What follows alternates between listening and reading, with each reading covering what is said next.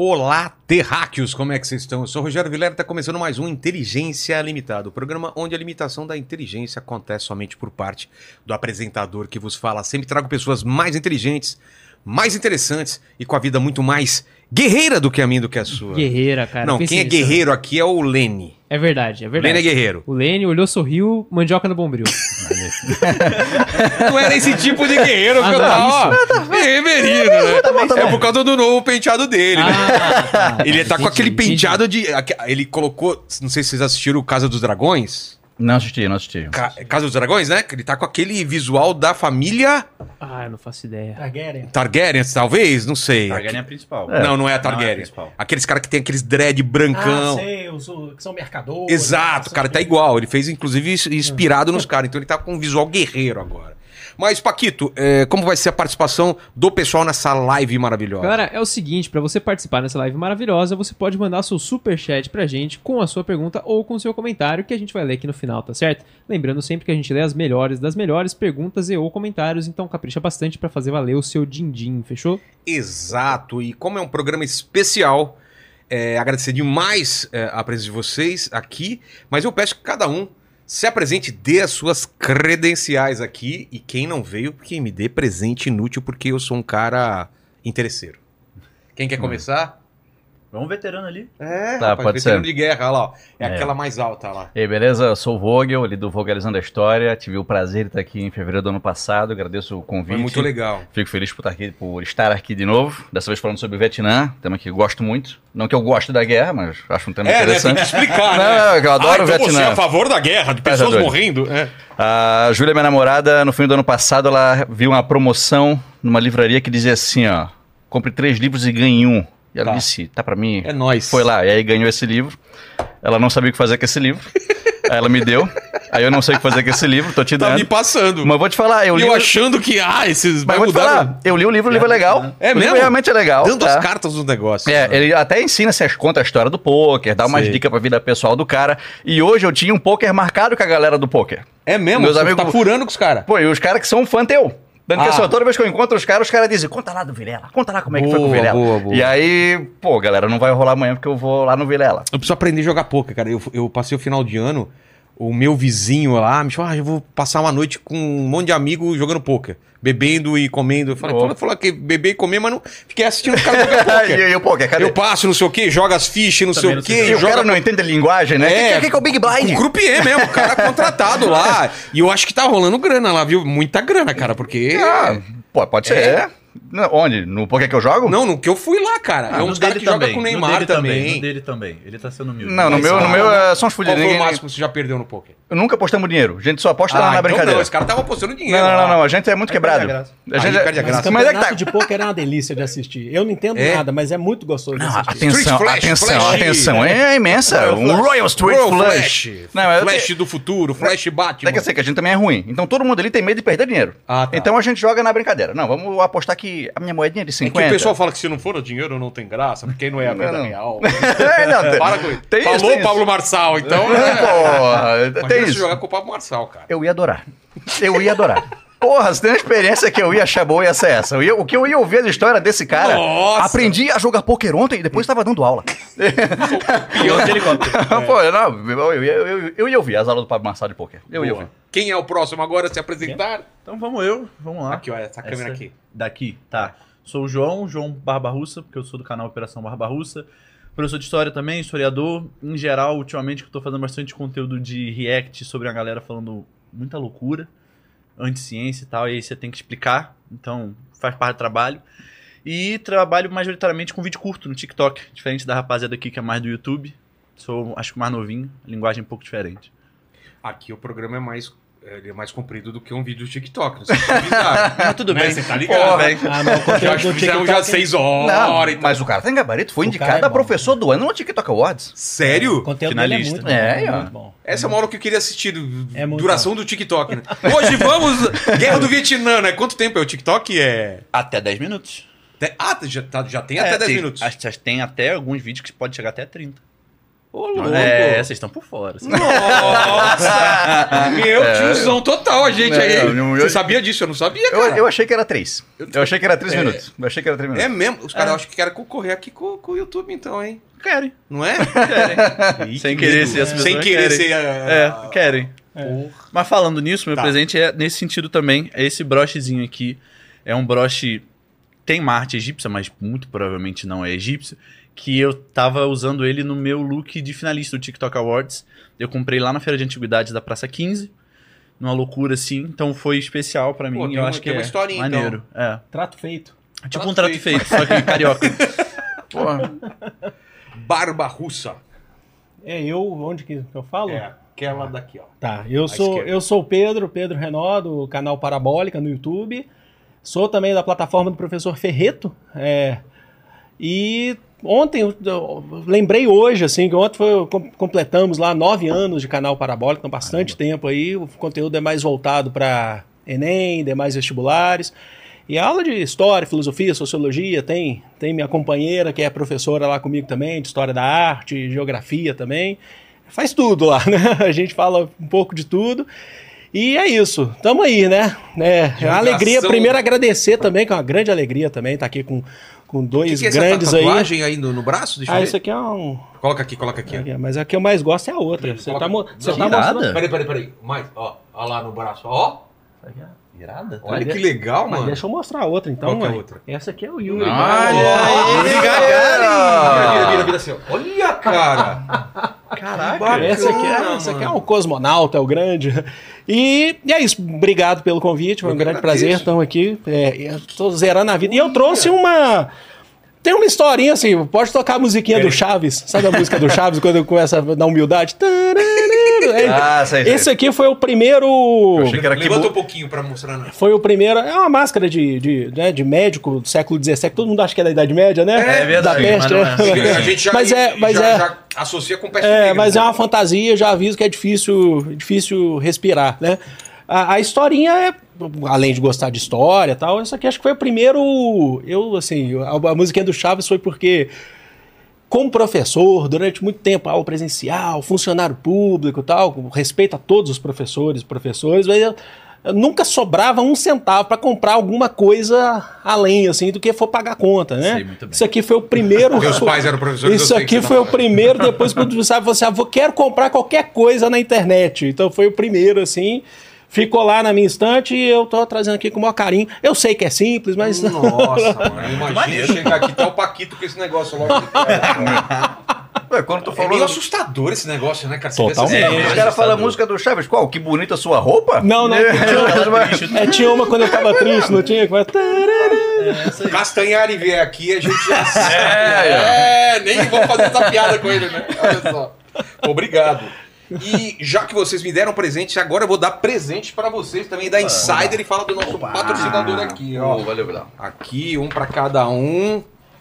Pode abrir? Pode, pode. Vai, vai vendo o que tem Muito aí. obrigado. E eu vou falar com o terráqueo que tá em casa. Nós aqui do Inteligência Limitada já voltamos ao trabalho já faz um tempinho. Você tá acompanhando, né? Mas ainda tem gente aproveitando as férias. Mas a hora de voltar a trabalhar tá chegando e ainda mais com esse calor. Ninguém merece, não é mesmo, Paquito? Nossa, tá duro demais, cara. Se não É. tivesse ar-condicionado aqui, a gente tava morto. Pensa então naquela galera que precisa trabalhar de terno e camisa social. Pois é, eu não exijo de vocês, cara. Aliás, às vezes eu já vi a ge- a gente com, com bermuda que parecia é, aquelas coisas de, de dormir lá, o, o Samba canção. Cirolão, é, o Cirolão aí, não vou nem falar quem é. Mas a Insider também tem uma, tem uma solução pra essa galera engravatada, que é Undershirt, falei certo? Isso aí, undershirt.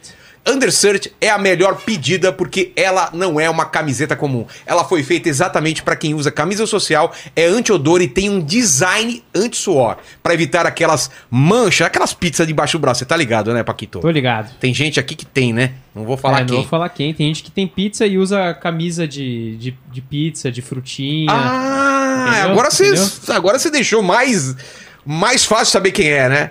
A Undershirt não é uma brincadeira, não, é muito sério. Teve até influenciador que testou ela dentro de uma sauna e saiu com as axilas secas. É verdade. Você sabia disso? Eu não sabia disso Cara, aí. impressionante. Quero, quero ver esse vídeo aí, cara. Vou procurar na internet pra ver e depois falo pra vocês quem foi aqui. E é claro, pro dia a dia, as cuecas da Insider que eu uso agora, estou usando sempre, completa o combo de conforto na hora de voltar a trabalhar. E com o nosso cupom Inteligência12 você ganha 12% de desconto em todo o site da Insider. Clicando no link da descrição ou acessando o QR Code na tela, você ajuda Inteligência Limitada e o cupom é aplicado automaticamente. Não precisa nem escrever, Não clicou, precisa, precisa já vai digitar. Inteligência 12. Exatamente. Você clicou ou escaneou o QR Code, já vai estar lá no carrinho o seu cupom com 12% de desconto. Fechou. E vocês aí depois me falem dessa experiência da Insider aí. Posso trazer uma curiosidade histórica, já que você falou do Undershirt? Pode. Cara, não sei se vocês sabiam desse rolê, eu descobri faz pouco tempo.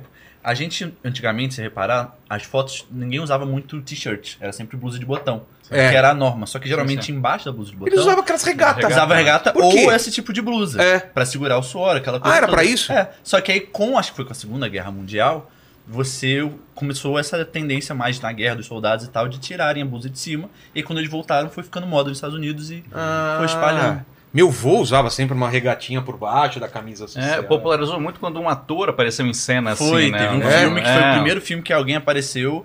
Ele apareceu com uma. Ele abriu a blusa de botão e não tinha a blusa embaixo. E aí começou o pessoal a usar a blusa de botão sem a blusa embaixo, ou usar só a blusa Só que a ficava regatinha. embaixo. Ah, tô ligado. Com jeans. E com aquele, ainda com aquele, aquela correntinha com a, com A a dog soldado, tag. Isso, tag. isso né? aí. Que aquilo lá é triste, né, cara? É pro cara, quando morrer, os caras arrancar aqui e saber quem foi que morreu. Que coisa horrorosa. que coisa horrorosa. E por falar em coisa horrorosa, a gente vai falar de uma das guerras mais é, horrorosas, sangrentas e, e- e A gente, viu- cara, hum, dezenas ou centenas de filmes né, foram feitos sobre. Ah, a cultura pop americana, o, é? que, o que tem de filme da Guerra do Vietnã e obras assim excelentes também, né? Desde Rambo. É, pois é. Verdade, né? O primeiro Rambo é, crítico à guerra, É né? um drama. É, É o um primeiro drama. Rambo é fantástico. Cara, é A verdade. resistência de Star né? Wars é baseada na resistência do Vietminh, ou Vietcong, né? Que Sério? Não É, sabia uma dessa, parte, não. é. Tanto que nos últimos episódios eles lutam num lugar que é parecido com a selva vietnamita. Não, Retorno de Jedi, é verdade. É, verdade. acho que A Endor, né? A lua de Endor. A gente podia começar falando sobre por que, que essa guerra do Vietnã tá tão no imaginário da gente. E mesmo não lendo ou quem não assistiu nada, vê algumas imagens ou escuta algumas palavras ou vê alguma cena, foto, falar Guerra do Vietnã. Por que, que tá tão no imaginário da gente? A cultura pop trabalhou muito bem isso É. aí, né? Mesmo na, em contemporânea guerra, muitas obras ainda eram feitas, né? Então, por exemplo, John Wayne era um cara que era favorável à guerra. Ele Ah, fez um filme sobre na época. que Vou me falhar aqui o nome do filme, mas era um filme onde ele dizia: não, nossa atuação é justa, temos que atuar nessa guerra, tá aí. Mas conforme a guerra foi acontecendo, outras obras elas foram sendo feitas também, algumas críticas a ela. E posterior a isso, soldados que atuaram e acabaram vindo trabalhar no mundo do cinema, acabaram fazendo outras obras também, né? O Oliver Stone, aquele filme Platoon. Platum. Platoon, eu, eu e a Júlia, minha namorada ali, a gente vê filme o tempo inteiro. Foi o único filme que eu vi ela dizer, para, eu não quero mais ver. Caramba. Não, não, não conseguiu mais ver, assim. Porque tem, tem uma, uma cena É. que uma tortura é aplicada, que é horroroso. Gente que a gente fez um vídeo sobre assim, onde nos comentários o cara dizia, eu assisti Platão no cinema e as pessoas saíam de lá sem falar uma palavra, porque elas sentiam a dor assim do personagem estar vivendo aquilo ali. E obras muito emblemáticas também, né? A gente tem, por exemplo, Apocalipse Now. Ele foi lançado, eu não sei se é em 71 e 79. Mas foi em 71 era durante a guerra, se foi em 79 é pouco depois dela acabar. E é uma obra que retrata assim com uma perfeição imensa qual foi a realidade do conflito, sabe? Os dilemas morais de cada personagem. Então teve se tra- retratou a humanidade do soldado ali dentro e algumas delas elas retratavam inclusive de que essa não era uma guerra que a gente devia estar lutando, sabe? Ah, o documentário vencedor do Oscar em 75 foi Corações e Mentes, que foi contemporâneo à guerra, filmado em 72 e 73, onde ele retratava justamente essa falta de humanidade dos soldados americanos e onde ele dava voz aos civis do Vietnã. Então, desde a época da guerra, já se produz conteúdo a respeito da guerra, que as pessoas vão assistindo, se familiarizando, e quase para todo mundo conhecer alguém que se envolveu na guerra na época. É. E acho que um ponto importante também é que foi a primeira guerra televisionada do mundo. Então, Então isso é um ponto que é muito importante, porque antes da guerra né, televisionada do jeito que estava, porque antes existia repórter indo pra guerra. Só que o repórter ele era incorporado dentro da tropa. Então o repórter ele estava lá porque a, a guerra também, querendo ou não, é política sendo aplicada de maneira mais física, digamos assim, mas ainda é política, né? Em tempo Então- real agora, né? É, então assim, o repórter ele tava lá agora, podia ser um repórter independente. Ele conseguia produzir um documentário, e isso aconteceu, inclusive, né? Depois a gente pode falar sobre isso. Quando vai chegando mais pro final da guerra, os Estados Unidos ele começa a entrar num dilema muito grande, que é, por exemplo, na época do governo do Lyndon Johnson, existia uma política que a gente tinha que falar que a gente estava indo bem na guerra. Perfeito. Então todas as reportagens eram positivas. Favoráveis? Todos os repórteres do governo eram, tá tudo ótimo, tudo incrível, estamos ganhando. E aí, ao mesmo tempo, você ligava a televisão no outro canal e tinha um repórter independente falando assim, cara, tá tudo perdido. Tá tudo uma zona, olha Não é tudo que tá acontecendo. Não é isso aí que estão falando. Não é isso que tá falando. E isso você vai gerando uma crise gigantesca, né? A, a guerra do Vietnã, a gente tem que entender muito pelo Vietnã, mas ao mesmo tempo você tem que entender muito relacionado à contracultura e, e a politicagem que está acontecendo dentro dos Estados Unidos. Porque acho que é o caso mais emblemático assim de Guerra Fria. E aí, como isso aconteceu, muitas obras, quando vão usar, querem usar algum recurso, sei lá, visual para falar contracultura ou resistência, já vão direto. Vietnã. Que nem a gente falou, Star Wars tem isso, música tem isso, rock tava crescendo muito, utilizava muito isso. Tem, sei lá, Black Sabbath fazia música contra a guerra do Vietnã, então tem muita coisa. Eu acho que é um pouco também nesse sentido, assim. É, e assim, ó, e como é uma guerra longa e uma guerra onde tinha muito tema a ser abordado, foi por isso filme de qualquer coisa. Chuck Norris fez o Braddock. Não tinha nada da moral ali, era só o quê? Era só um herói americano, o homem, o, o exército de um homem só, matando todos os Vietcongues. Então, assim, beleza, eu não quero ver um filme crítico sobre a guerra, quero ver um entretenimento. Tem também. Então você produziu tudo, Vietnã foi plano de fundo de muito filme da época também. Não só pra quem quer criticar. Mas, beleza, quero criticar. Também dá. Quero ver o lado do americano. Existe. Quero ver o lado do civil vietnamita. Beleza. Do prisioneiro de guerra. Tem também. Então tem pra tudo. Como que a gente. Eles procuram? Eu queria colocar um mapa. A gente co- coloca um mapa atual, um mapa antigo, para o pessoal entender. É, mudou muito? Como Acho que. que seria bom colocar do Vietnã do Norte e do Sul, né? É. Da É. divisão de Vamos ver se a gente Genebra, acha esse 54. mapa. Em cima desse mapa, depois vocês vão comentando então. Beleza, beleza. Qual é o contexto da época? O que estava acontecendo no mundo na época? E o que, que leva a essa guerra? As coisas É, é, na verdade, acho que é muito. Fica muito vago se a gente fala só, por exemplo, a partir de, da guerra do Vietnã, que... né? Não dá, né? Tem- Ah, Tem coisas tem antes. que pensar no imperialismo do século XIX. Na verdade, assim, eu, eu costumo até falar sobre o Vietnã, que quando que foi o vietnamita, né? Porque quando que foi sempre o povo vietnamita, né? O povo do Vietnã sempre lutou por autonomia. E pensa bem, aí antes mesmo, não era Estado Nacional, não era país, mas foi dominado por, por, por China. Você teve, se eu não me engano, é, é, exatamente, a- acho que a grande ali no século XIX, a partir da segunda metade do século XIX, é o imperialismo francês. Porque a França tem, um, tem uma, uma pequena, uma, uma pequena, não é crítica, mas a França, assim, dentro de conflitos pós-Napoleão, na Europa, tá, tá tudo conectado. História a gente tem que conectar as coisas, sabe? Para você entendendo. Dentro da Europa, a França, pós-Napoleão, ali, século XIX, ela apanhou bastante É, dentro da Europa, Era né? o saco de pancada da Europa. Ela era o saco. a Primeira Teve Guerra Mundial, crisezinha. Segunda Guerra Mundial, apesar de estar do lado vencedor, a França também tem um local, estra- território estratégico ali e tal, entre a Alemanha e a Inglaterra e tal. Mas fora, ela canta de galo, né? Assim, Não, então. Tanto que assim, a resistência vietnamita durou 50 anos. Levou E- 50 anos para a França conseguir dominar a região da Isso. Indochina, que não era só É, Vietnã. não era só Vietnã. Mas- Vietnã só vai existir depois. Eles mas assim, de Indochina. Que era aquele território que ficava entre a Índia e a China. É. Chamavam de Indochina e paciência. Era isso. Pronto. É mesmo. Não Mas- queremos, não, não queremos é. pensar no nome. Tá entre a Índia e a China? Indochina. Indochina. Se Deu. você parar para pensar do, do, do Vietnã, falando do povo do Vietnã, né? É, eles venceram batalhas extremamente importantes com minoria, mas assim, vamos pensar em, só para falar em quatro. Desde o século XIX, a França imperialista, aí você tem a França colaboracionista, então você já pega aí uma tabela com a Alemanha, né? Se você pensar ali quando a França, a França, parte da França é dominada pela Alemanha na Segunda Guerra Mundial. Uhum. Isso, a França de Vichy, né?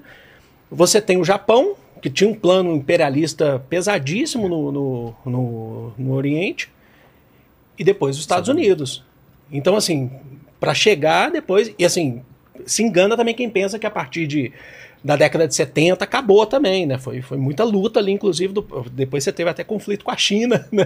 cara. Você teve até conflito com a China, com Camboja.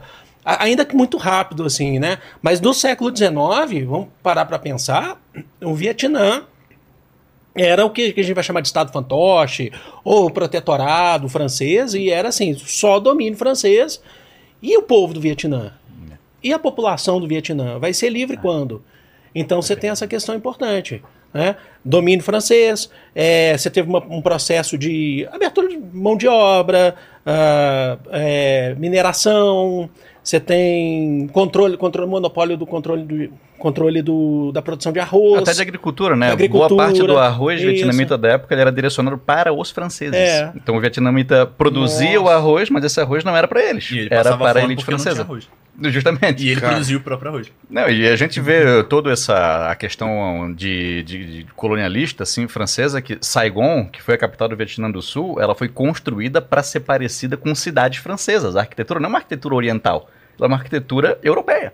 É muito parecido com, em outras escalas, mas é parecido com esse processo que a gente viveu, por exemplo, também. Né? A gente tem Ah, muita sim. estrutura É. de estela europeia, muitas das nossas coisas foram pra lá, então a gente entende um pouco. Os a gente- portugueses, É, né? exato. mas se eu for explicar, se a gente tivesse essa conversa com Teatro alguém lá- da Europa, Teatro de Manaus. eles iam é- achar é, muito né? esquisito. Ele falou assim, como assim? Isso é possível? A gente, tipo assim, "É, a nossa realidade É. é. assim. Então, assim, a gente tem essa proximidade maior. Mas foi muito difícil. O Vietnã, ele- O francês lá não tinha interesse em aprender a língua dos caras. Os caras que vão aprender a nossa língua. Tá maluco? Um po... a Igualité não existia no Vietnã nesse momento, na Indochina daquela época. Não havia igualdade. Igualdade entre os franceses. O vietnamita, o, o pessoal da Indochina em geral, ele era visto como um povo de segunda classe. Então, apesar de até ter. por uma questão étnica, né? Não, pois ele então. não é europeu, ele é Ele é asiático. um asiático? Pô, eles vão tratar esses caras como igual? Então isso aí não existia nesse momento.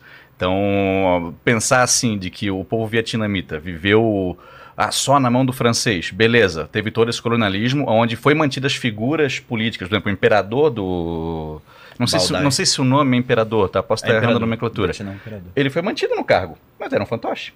Então ele está mantido no cargo. Temos um imperador que é vietnamita, beleza, mas ele só pode fazer o que é autorizado pelas entidades políticas francesas. Entendi. Então era pra parecer que tava tudo certo. Mas o vietnamita sabia que não tava. E mesmo depois, quando o imperador ainda continuou, depois que eles dividiram o Vietnã, Sim. ele falou assim: vamos ser independentes. Sim. Ele divide, norte-sul. É. O sul ainda vai continuar com o imperador, só que ele também vai continuar sem poder nenhum, Sim, é o sim. mesmo imperador, só que eles colocam uma outra pessoa, que é Isso. o Ngo Jin Jiang, que é um cara que, na verdade, os Estados Unidos que falou assim: pô, esse cara ele é o único aqui que ainda dá bola pra gente consegue ouvir o que a gente tá falando, então a gente vai colocar ele. Então, Que assim, era um cara super. as instituições políticas, elas foram mantidas no Vietnã.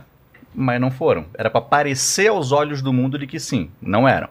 Em 40, em- quando o Japão começa a sua, o seu imperialismo, o seu expansionismo, o Japão tira essa posição de dominância dos franceses e 1940. domina a região. Eu não lembro exatamente o ano, 40. 1940, porque foi quando a França estava caindo por conta da Alemanha. Perfeito. Então, como a Alemanha lá na Segunda Guerra Mundial tinha invadido a França, a França estava muito fraca.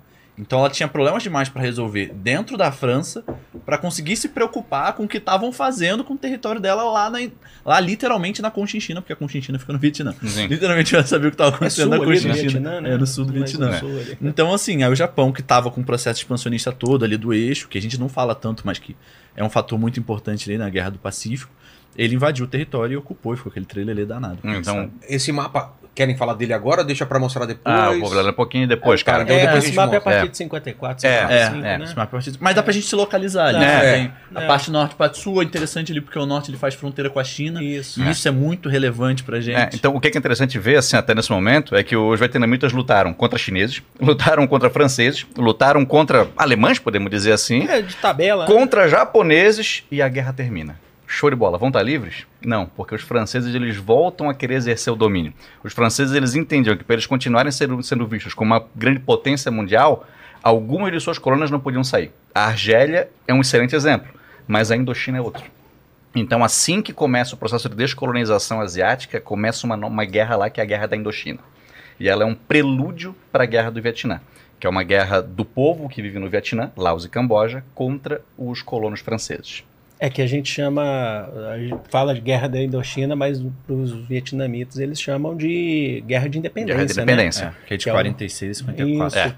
É, após a Segunda Guerra Mundial, você tem natural, naturalmente não, mas você tem geralmente você tem um enfraquecimento do, do, do imperialismo, né? Uhum. Você tem porque as potências envolvidas na- na- na- nas duas guerras, mas ali a França ela insiste, né? A França insiste, Não quer perder. não, quer perder. É, porque o Japão tava lá, só que É. o Japão tinha acabado de perder a guerra. Então ele recua. Aí na hora que ele recua, a França fala: ah, você tirou de mim? Então eu vou pegar. É nosso. Então eu volto e pego. Eles entendem como dele. Só que qual o problema? Antes disso acontecer, quando o Japão saiu, os vietnamitas falaram: perfeito. estamos independentes. O Ho Chi Minh, que é o político mais importante do Vietnã, já estava lá, enfim. Eles chegam e falam, beleza, estamos independentes. A França fala, não, não, não, não. Derruba ele e fala, não, a gente vai voltar. E aí começa todo um trelelê, porque aí temos um problema. Porque na hora que a França começa a fazer isso, ela está fazendo num contexto que é muito diferente. Porque depois da Segunda Guerra Mundial, muita coisa muda. Essa coisa de impérios ultramarinos, gigantescos, com colônia, ela começa a se enfraquecer muito. E outros países que também eram assim, começam a perceber que a banda não toca mais assim. Estados Unidos, por exemplo, é um que foi muito ligado a esse fator de, olha, não dá para ter tantas colônias assim, É. até porque eles próprios eram colônias, eles estavam assim, ó, tem uma nova configuração geopolítica formando, que eu vou ser uma das cabeças, e para isso acontecer, essa galera da Europa tem que continuar mais fraca e submissa a mim. Então tem que tirar as colônias, então eu tenho que apoiar essas independências. Só que a posição deles era difícil, porque pensando assim, eu sou, sou o presidente dos Estados Unidos, beleza? Vamos liberar suas colônias. Liberando elas, eles vão estar na esfera de quem? Ali pertinho da União Soviética, E a ali pertinho da China. Ah, Pô, vamos deixar pra esses caras? Começa, e bem na época do pânico vermelho. Nossa, comunistas, comunistas em todos os lugares. Meu Deus do céu. Se a gente liberar pra.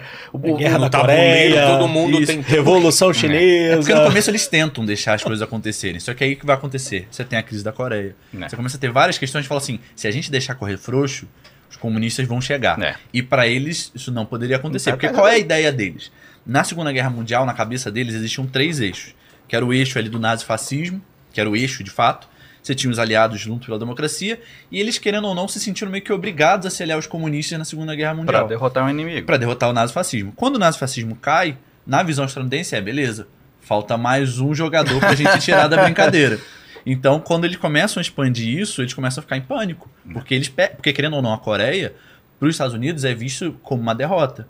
Porque eles tentaram impedir o comunismo de avançar na Coreia. Por mais que o comunismo não pegou a Coreia inteira, Isso. pegou metade. É, a situação da Coreia era muito parecida com a situação na Indochina, né, onde era uma região ocupada pelo Japão, onde muitas atrocidades foram, foram cometidas, e o Japão, quando perde a guerra, deixa a região. E agora, quem estará na esfera de influência dessa região? A China e a União Soviética. O China e a União Soviética, a mesma coisa. Porque eles fazem fronteira. Enquanto acontece a guerra da Indochina, também acontece a guerra da Coreia. E a guerra da Coreia ela termina em 53 com um cessar-fogo. Termina. Não vai dizer Termina. que Eles estão em terminou. guerra até hoje, na Porque verdade. assim, mas- é um cessar-fogo. Paramos, paramos, paramos. Até quando? Paramos. E ficou nisso. Foi assinado um Nem cessar-fogo. você, nem eu. Mas se a questão é para os Estados Unidos, né? Se eu tenho um país que antes era capitalista, colonial, mas ele tinha lógicas capitalistas, e você tem um avanço do comunismo que pegou metade, parar aqui não é que não foi eu nem você ganhou. O comunista conseguiu metade e ele É. não tinha nada. Então isso começa a gerar uma crise muito grande, porque eles falam assim: cara, se isso acontecer no Vietnã, porque se isso acontecer no Vietnã, acontecer na Coreia, acontecer no sei onde. Não vai ter como a gente ficar segurando metade, metade do país. O pensamento era: se acontecer no Vietnã, vai acontecer no Laos, vai acontecer no Camboja, vai acontecer na Tailândia, vai acontecer na Índia, vai acontecer no Japão, vai acontecer em todo lugar. O Eisenhower chamava isso de teoria do dominó. É. Dominar. Teoria... Os Mas- franceses chamavam de teoria do. Não era dominó, eles, eles eram outro jogo deles. Os franceses? Eles tinham outro nome que era uma Teoria coisa. do Mas você tem, você tem uma questão que a gente falando assim, parece, assim, na história tem essa questão, né? A gente fala, parece que ah, foi ali, foi uma dominação. Mas assim, a- as torturas, o que, que o povo viveu, assim, a gente não consegue nem imaginar. Assim, de tortura, de, sabe, de mortes.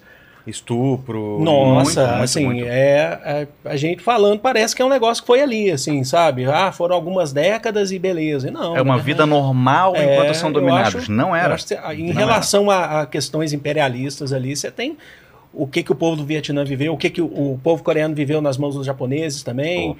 Ah, sabe, o, o Congo belga também, você tem, né? Que já é uma outra questão, mas também tem Argélia. questão tava em Argélia. canto que sofreu Então, assim, é, eu, eu, eu- é, é, a gente entra até numa outra questão de pensar assim, mas como que um, um povo, né, que em, em determinados momentos ele vai ser minoria num, num processo de conflito, em conflitos, imagina só você, você faz uma guerra contra um- uma nação imperialista, depois contra uma outra, como é que resiste ao longo do tempo, né? Nossa, Porque a cansa. gente sabe que na história se a gente pensar lá no mundo grego, lá o mundo grego cai depois de um monte de guerra, né? Tem os urubus da história que ficam ali esperando, sabe? Você, você, você cair, você vai lá e, vai lá e pega, ó, agora enfraqueceu.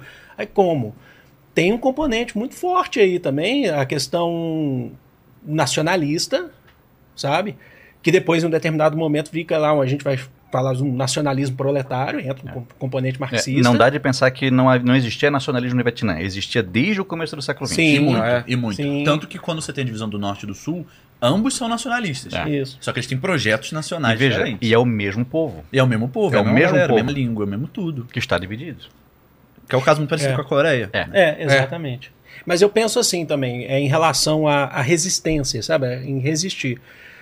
É, ou é aquilo, ou eles vão morrer, sabe? Vão morrer trabalhando até a morte, vão, até a É. morte, vão morrer trabalhando, sendo escravizados. Acho que essa é a principal diferença. Então, né, essa é a questão, Porque sabe? o vietnamita, ele tá lutando pra garantir o que é dele, o que sempre foi, foi dele, as raízes Perfeito, dele, isso. enquanto o francês ele É. tá querendo manter um território que geopoliticamente é interessante, mas também não é o território mais crucial do mundo, e que se acontecer algum problema, sei lá, em Paris, deixa isso pra lá, sabe? Então isso ajuda, querendo ou não, o Vietnã. Mas aí tem um detalhe que é legal quando a gente fala de guerra do Vietnã, que existe um mito, isso tá muito na nossa cabeça, tem até um- uns pesquisadores que eles chamam que é o mito da armadilha de bambu, que é que a gente acha que é os Estados Unidos e a França, gigante, grande potência, É. tanque, helicóptero, todos os armamentos, e você tem o, o Os Vietmin de né, Zarabatana. com as arabatanas, Star Wars, escondi- os é, os os Ewoks, Ewoks, escondidos, os Ewoks lá com os os gravetos e tal. Os Existia. caras vindo com um pedaço de pau, bambu. Existia, mas assim, mas Batalha de Endor do que a gente falou aqui, a gente viu.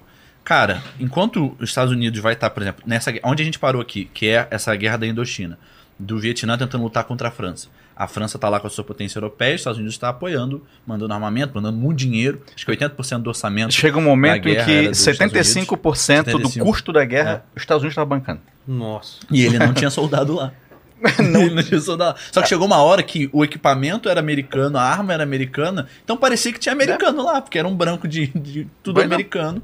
Lutando, né? E para um, pra um vietnamita que não conhece muito a cultura ocidental, o cara tá tudo falando igual. francês, falando inglês. Tudo é, igual, não vai é tudo igual, é tudo igual. E enquanto isso, no norte, você não pode pensar que nessa jogada toda, a China, que era super interessada né, em expandir seu controle geopolítico, a União Soviética, que a gente viu durante a Guerra Fria toda, vai apoiar levantes socialistas onde ela achava que era viável, não vai pegar todo aquele maquinário gigantesco que ela tem e não vai financiar isso também. Então, assim, o norte não é essa galera que a gente está acostumado a pensar só na guerrilha, dos caras todo sujo, É. num Buraco e de com- buraco, com gravetos, arabatana e usando técnica. Isso existiu, existiu. É, por- Mas eles também tinham um zilhão de AK-47. É que é, é muito comum o pessoal achar que o Vietcong é o único inimigo. Não, havia o Vietcong e havia o exército do Vietnã do Norte. O O Vietcong é um, são os, os é um- do sul. é um, Viet- é um guerrilheiro Ah, tá. que vive no sul e, e que não necessariamente ele é um cidadão do Vietnã do Norte ou está no exército dele. Existiam essas duas entidades, o exército do Vietnã do Norte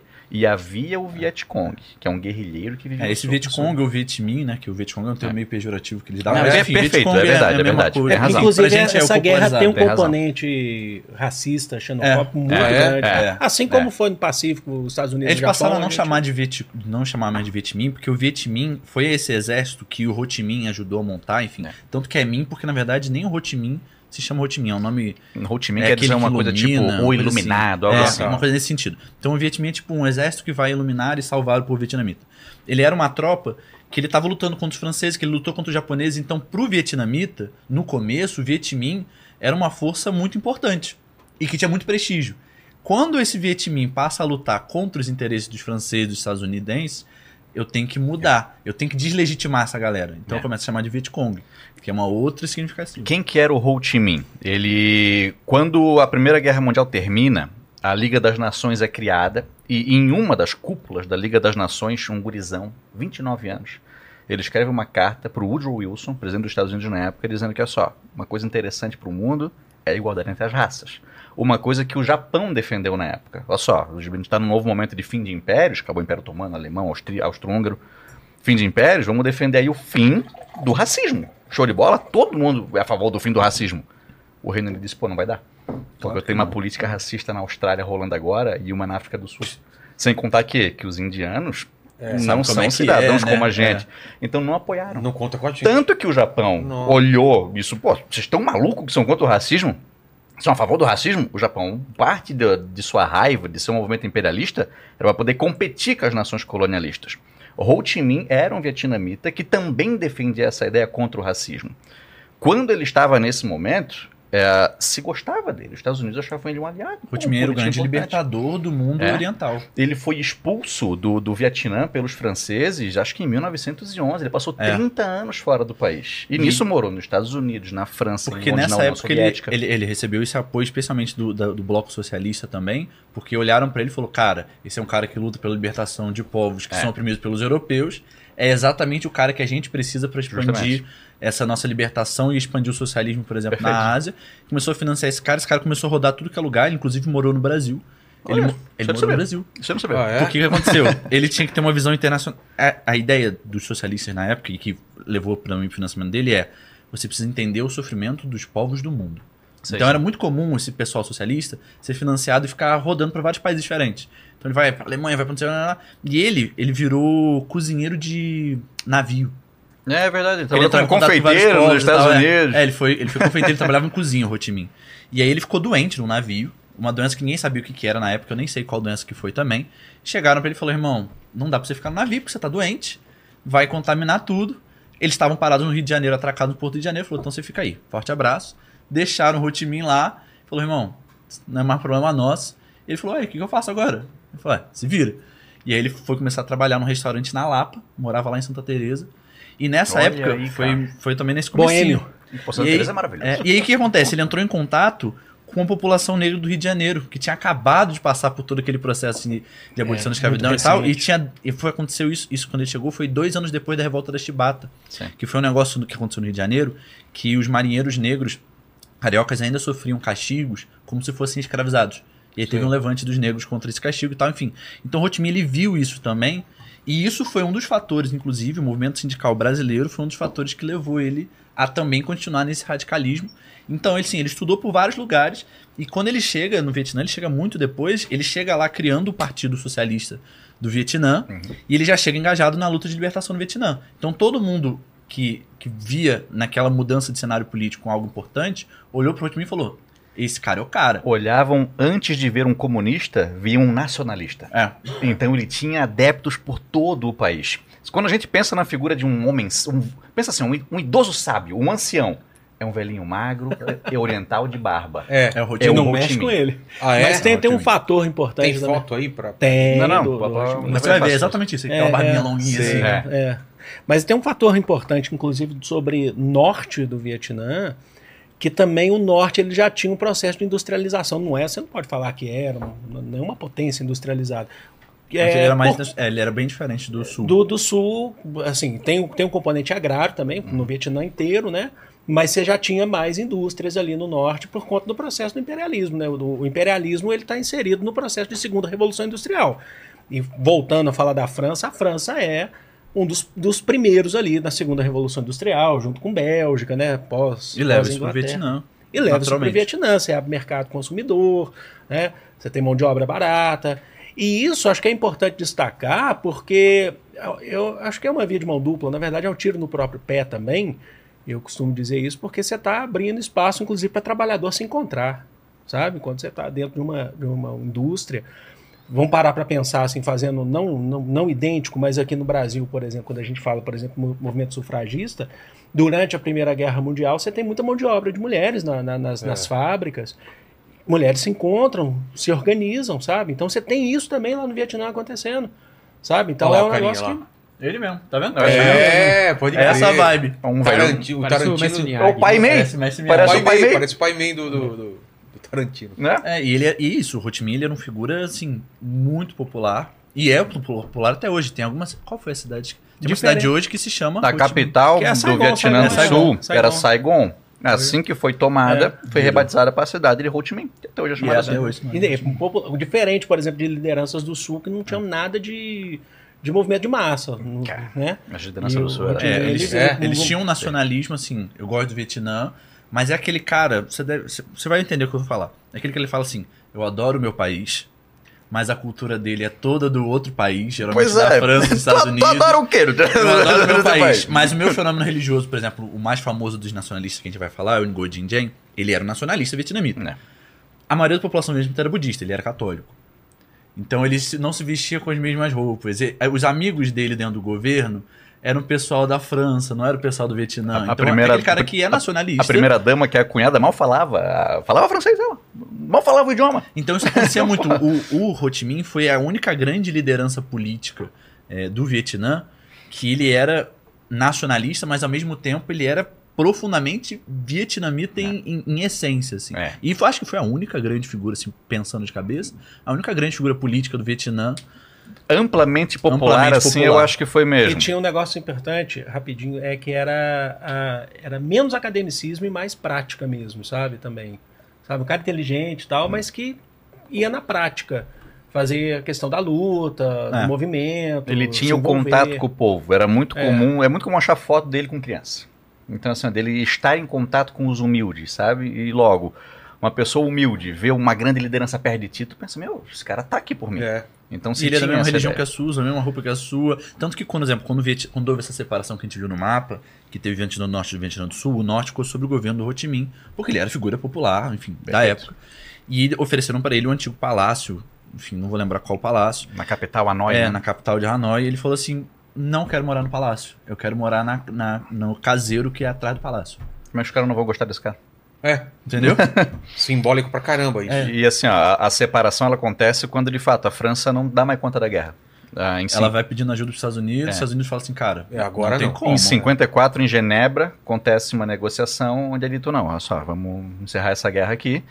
E ali eles também resolveram algumas questões da Guerra da Coreia e ele foi definido. Então a gente vai dividir o Vietnã. Vietnã do Norte, Vietnã do Sul, que será reunificado com eleições. Daqui a Ah, dois é? anos. Será? Era, É, a Porém- ideia geral era basicamente fazer o seguinte, ó, vamos reconhecer a independência dessa região da Indochina, porque não tem mais Isso. como ficar assim. É, porque Então, Laos é independente, Vietnã é independente, Camboja é independente, todo mundo é independente. nós estamos ignorando aqui o Laos e o Camboja. Eles também faziam parte da Indochina. Da Indochina, é. Então Laos e Camboja também Conseguiram conseguiram sua sua independência no fim da Guerra da Indochina. É, todo mundo. Só que Vietnã, qual foi o problema?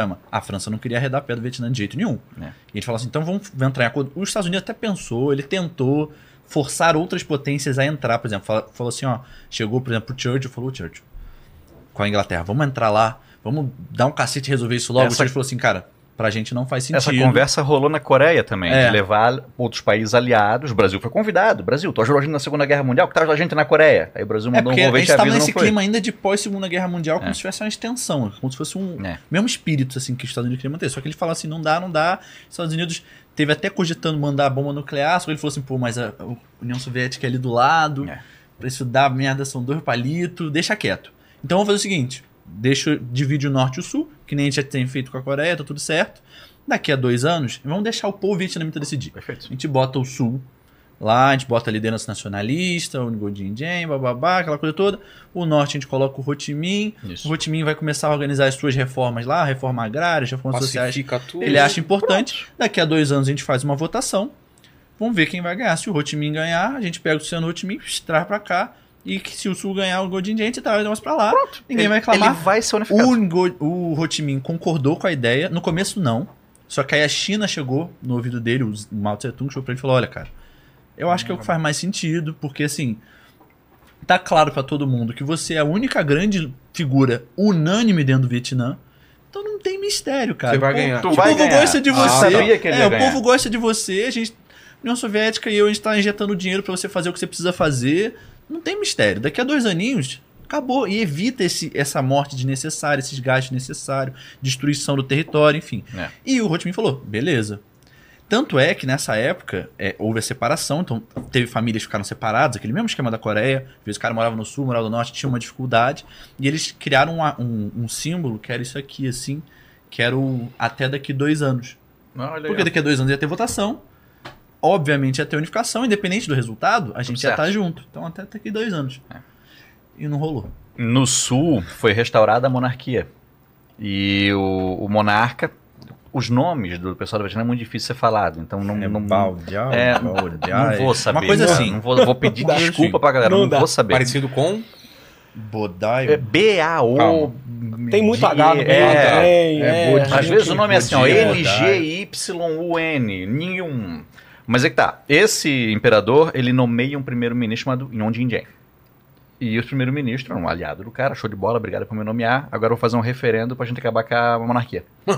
98% de aprovação de que vai acabar com a monarquia. Qual votação no mundo dá 98%? Nenhuma. Tem Nenhuma. até uns, tem uns trelelê por trás que falam que os Estados Unidos entrou em, em contato com ele e falou assim, irmão, bota 70% que tá bom. Bota 80%. Tu já vai ter ganhado Só que com que ele 70, falou? Ele falou, cara, mas essa, essa, essa eleição... Essa eleição não, que não era uma eleição, foi um plebiscito, eu acho. Foi um plebiscito, É, plebiscito ou referendo? eu não vou referendo. saber Um- dizer um qual dos dois que técnico, foi. Um desses. Ele falou assim, mas isso, essa votação, ela, ela é uma marca de autoridade. Então, se eu ganhar com 98%, significa que eu, eu vou Sou poder popular pra tudo. caramba. Entendeu? É. E essa foi a ideia pra você tentar evitar a votação. Que ia ter dois anos depois. Porque a gente não vai querer ter a votação do norte e do sul. É. Mas vai ter uma outra. Não tem problema. O Sul passou a defender que não devia ter eleição. Não tem porque É, ter eleição. porque lá. se eu Tem Rotimia processo migratório também nesse, É. nesse meio. Perfeito. sabe? Sul, gente subindo pro norte e gente Mas descendo mais também. gente subindo ou mais gente Muito descendo? católico do norte É. descendo. Muito católico do norte descendo. É. Porque geralmente esses católicos tinham uma cultura muito mais próxima com as culturas do sul. É. E aí, quando você tem a re- a Revolução Socialista, obviamente você tem, ó, querendo ou não, essa perseguição que acontece, eles Uhum. admitem que isso Sim, sim. aconteceu. Você tem. O que sempre acontece com a Revolução Socialista? Você tem muito é, dono de terra, empresário, é, figuras algumas religiosas que costumam fugir, e ao mesmo tempo aconteceu também do outro lado.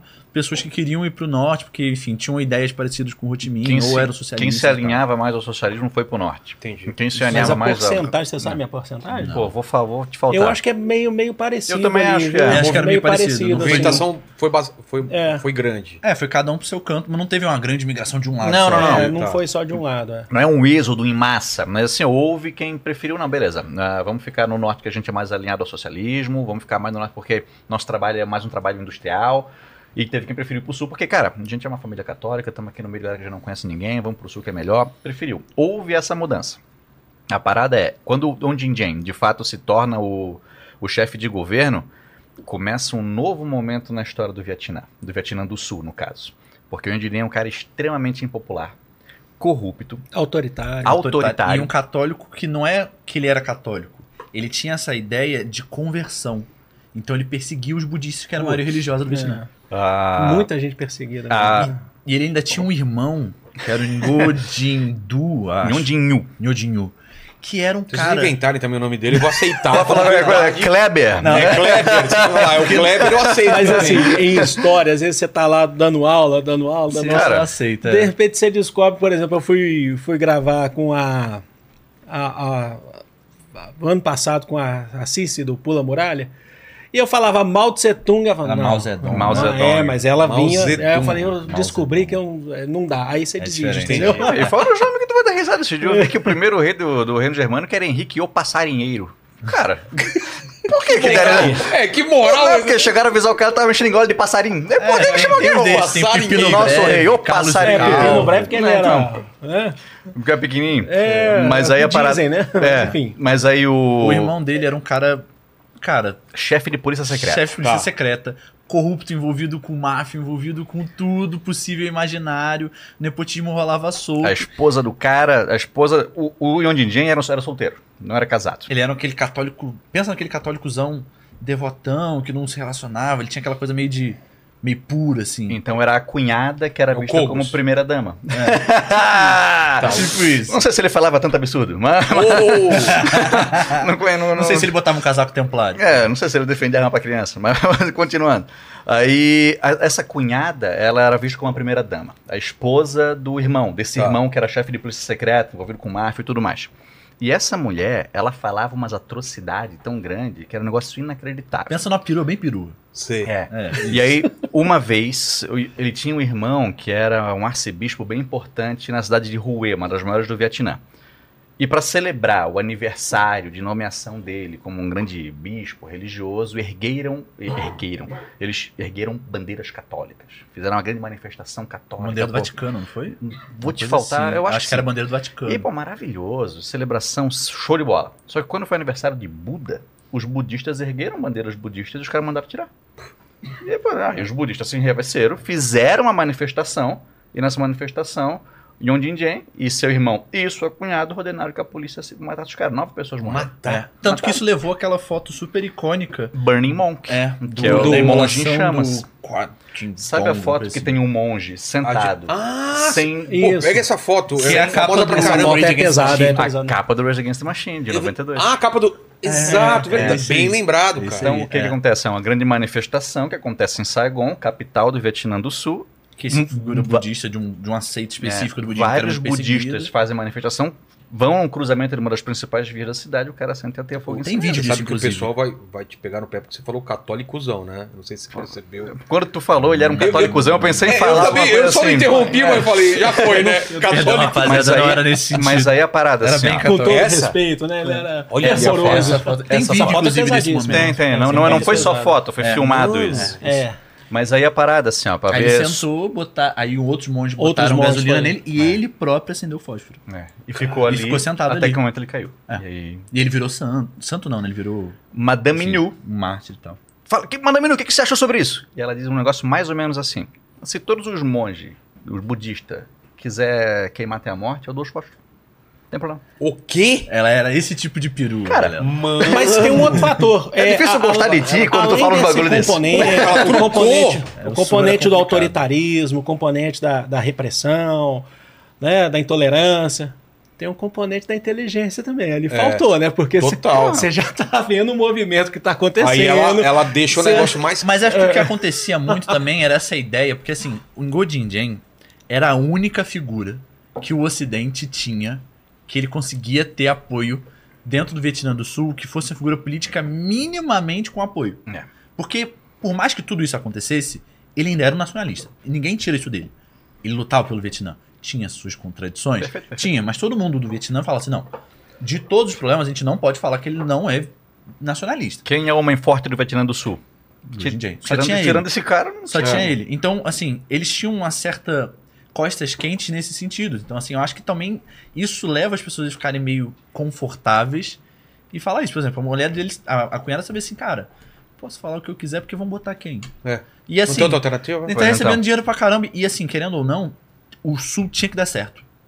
O Sul tinha que dar certo. Porque ele tinha que ser um modelo pro Norte se enfraquecer. E como é que o Norte vai se enfraquecer? O Sul tem que estar melhor que o Norte. É. Então isso tem que acontecer o quê? Tem que ter uma infraestrutura boa, a economia tem que estar maneira, a produção tem que estar legal, tem que ter um bom humanismo, tem que ter tudo isso. Isso tudo era o quê? Dinheiro que vinha de fora. Então ela tinha uma certa segurança assim, ah, vou falar desses budistas, vão fazer o quê? Vamos Eles tirar? tinham apoio também de outros nacionais, movimentos ah, não iguais, mas, por exemplo, você tem na China, você tem inicialmente nacionalistas que apoiaram o pro- processo do Vietnã, Sim. sabe? Inicialmente apoiaram. Mas antes desse componente, por exemplo, antes de, de chegar com força o componente do nacionalismo proletário, né, revolucionário que a gente vai ter vindo do norte. Mas você tem, você tem o Kuomintang lá na, na China, por exemplo. Você tem até relações, inclusive, com, com, com esquerda também.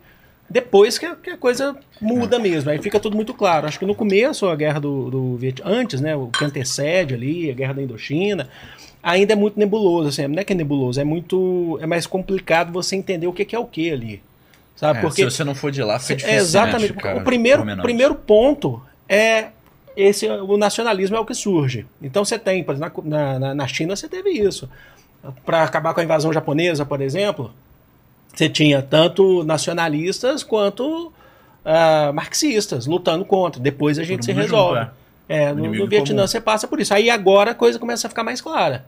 Porque aí você começa a ver pá, quem que é nacionalista e que lado que você tá. Qual E quem- projeto de Vietnã você quer? É, e esse nacionalismo, é exatamente. Porque aí a parada, enquanto rola essas manifestações, a guerra do Vietnã já está acontecendo. Ah, em 54, quando há o Acordo de Genebra para acabar a guerra da Indochina, mesmo dentro do Vietnã ainda fica um clima de guerra civil. É, né? Fica tudo meio tenso, assim. né? Não há um momento de pausa entre uma guerra e outra, que assim, estamos agora em relativa paz, em estabilidade. Isso não acontece. Mesmo com Yo Jin fazendo o seu referendo e tudo, ainda há o clima de guerra no país. Tá tudo muito incerto. né? Até que em 1959 as coisas vão escalando, porque há o movimento do- dos Vietcongs, em que se começa a ter um, um levante socialista dentro do Sul. É, Você tem um levante socialista agrário no sul, que começa a acontecer. O norte, pelo que tudo indica, ele não estava Vamos preparado. colocar então agora aquele, aquele mapa. Perfeito, né? o mapa, o mapa tá excelente. É, mas esse- essa questão do Vietcong é interessante, porque às vezes quando você vai falar sobre guerra do Aí é Vietnã, mapa. os, os termos Tem muita gente que vai achar que o Vietcong é quem? É do norte? Não, É. ele vem do sul. É. É. Ele tá ah, bem- é? Ele É, vem do Eu sempre sul. pensei que era do norte. Ele vivia no sul, mas alinhado música, né? aos ideais do ah, norte. tá.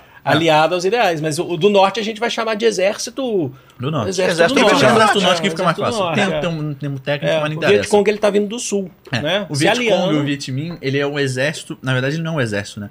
Ele é um levante socialista, essencialmente agrário, nas ideias muito parecidas com, com a lógica chinesa de revolução agrária para depois chegar nos centros urbanos e tal, Perfeito, perfeito. que ele estava começando a acontecer no sul, o Não- norte não estava preparado Não tinha esse ainda. fenômeno no norte acontecendo também de levante alinhado com o sul.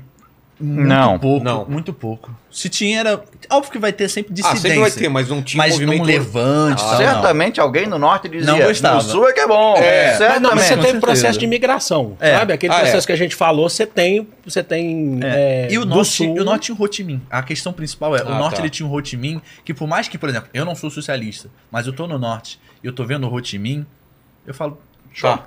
Show. Ah. Você tem as vantagens. Não O é um norte, cara que tá queimando monge. Como É, o João falou, entendeu? o norte ele passa por um processo de, de reforma agrária, né? Você tem um... uma reestruturação de programa social. Exatamente, industrializado. Industrializado, assim, Industrialização. O sul você tem... Tem dinheiro chegando da China, da União o sul você tem a perseguição contra o opositor. Não estou falando que no norte também não tenha. tá? Tinha, tinha, tinha. Logicamente. Tinha, eles no- admitem no- isso. exatamente. No mas é que no sul você tem toda essa questão que a gente Você tem a falou, perseguição inclusive. que é maior no sul. É, você tem a perseguição é maior maior e a no perseguição sul. que ela é. Porque no norte você tem a perseguição que ela é muito ideológica, mas ela é muito em casos muito específicos, assim. O cara é o dono de uma grande empresa, a gente fala assim, ó, a gente vai nacionalizar a sua empresa. O cara, não quero. Fala, então a gente vai ter um É, problema. é. É nesse caso. No caso do sul, não, eu sou budista. Ah, que pena.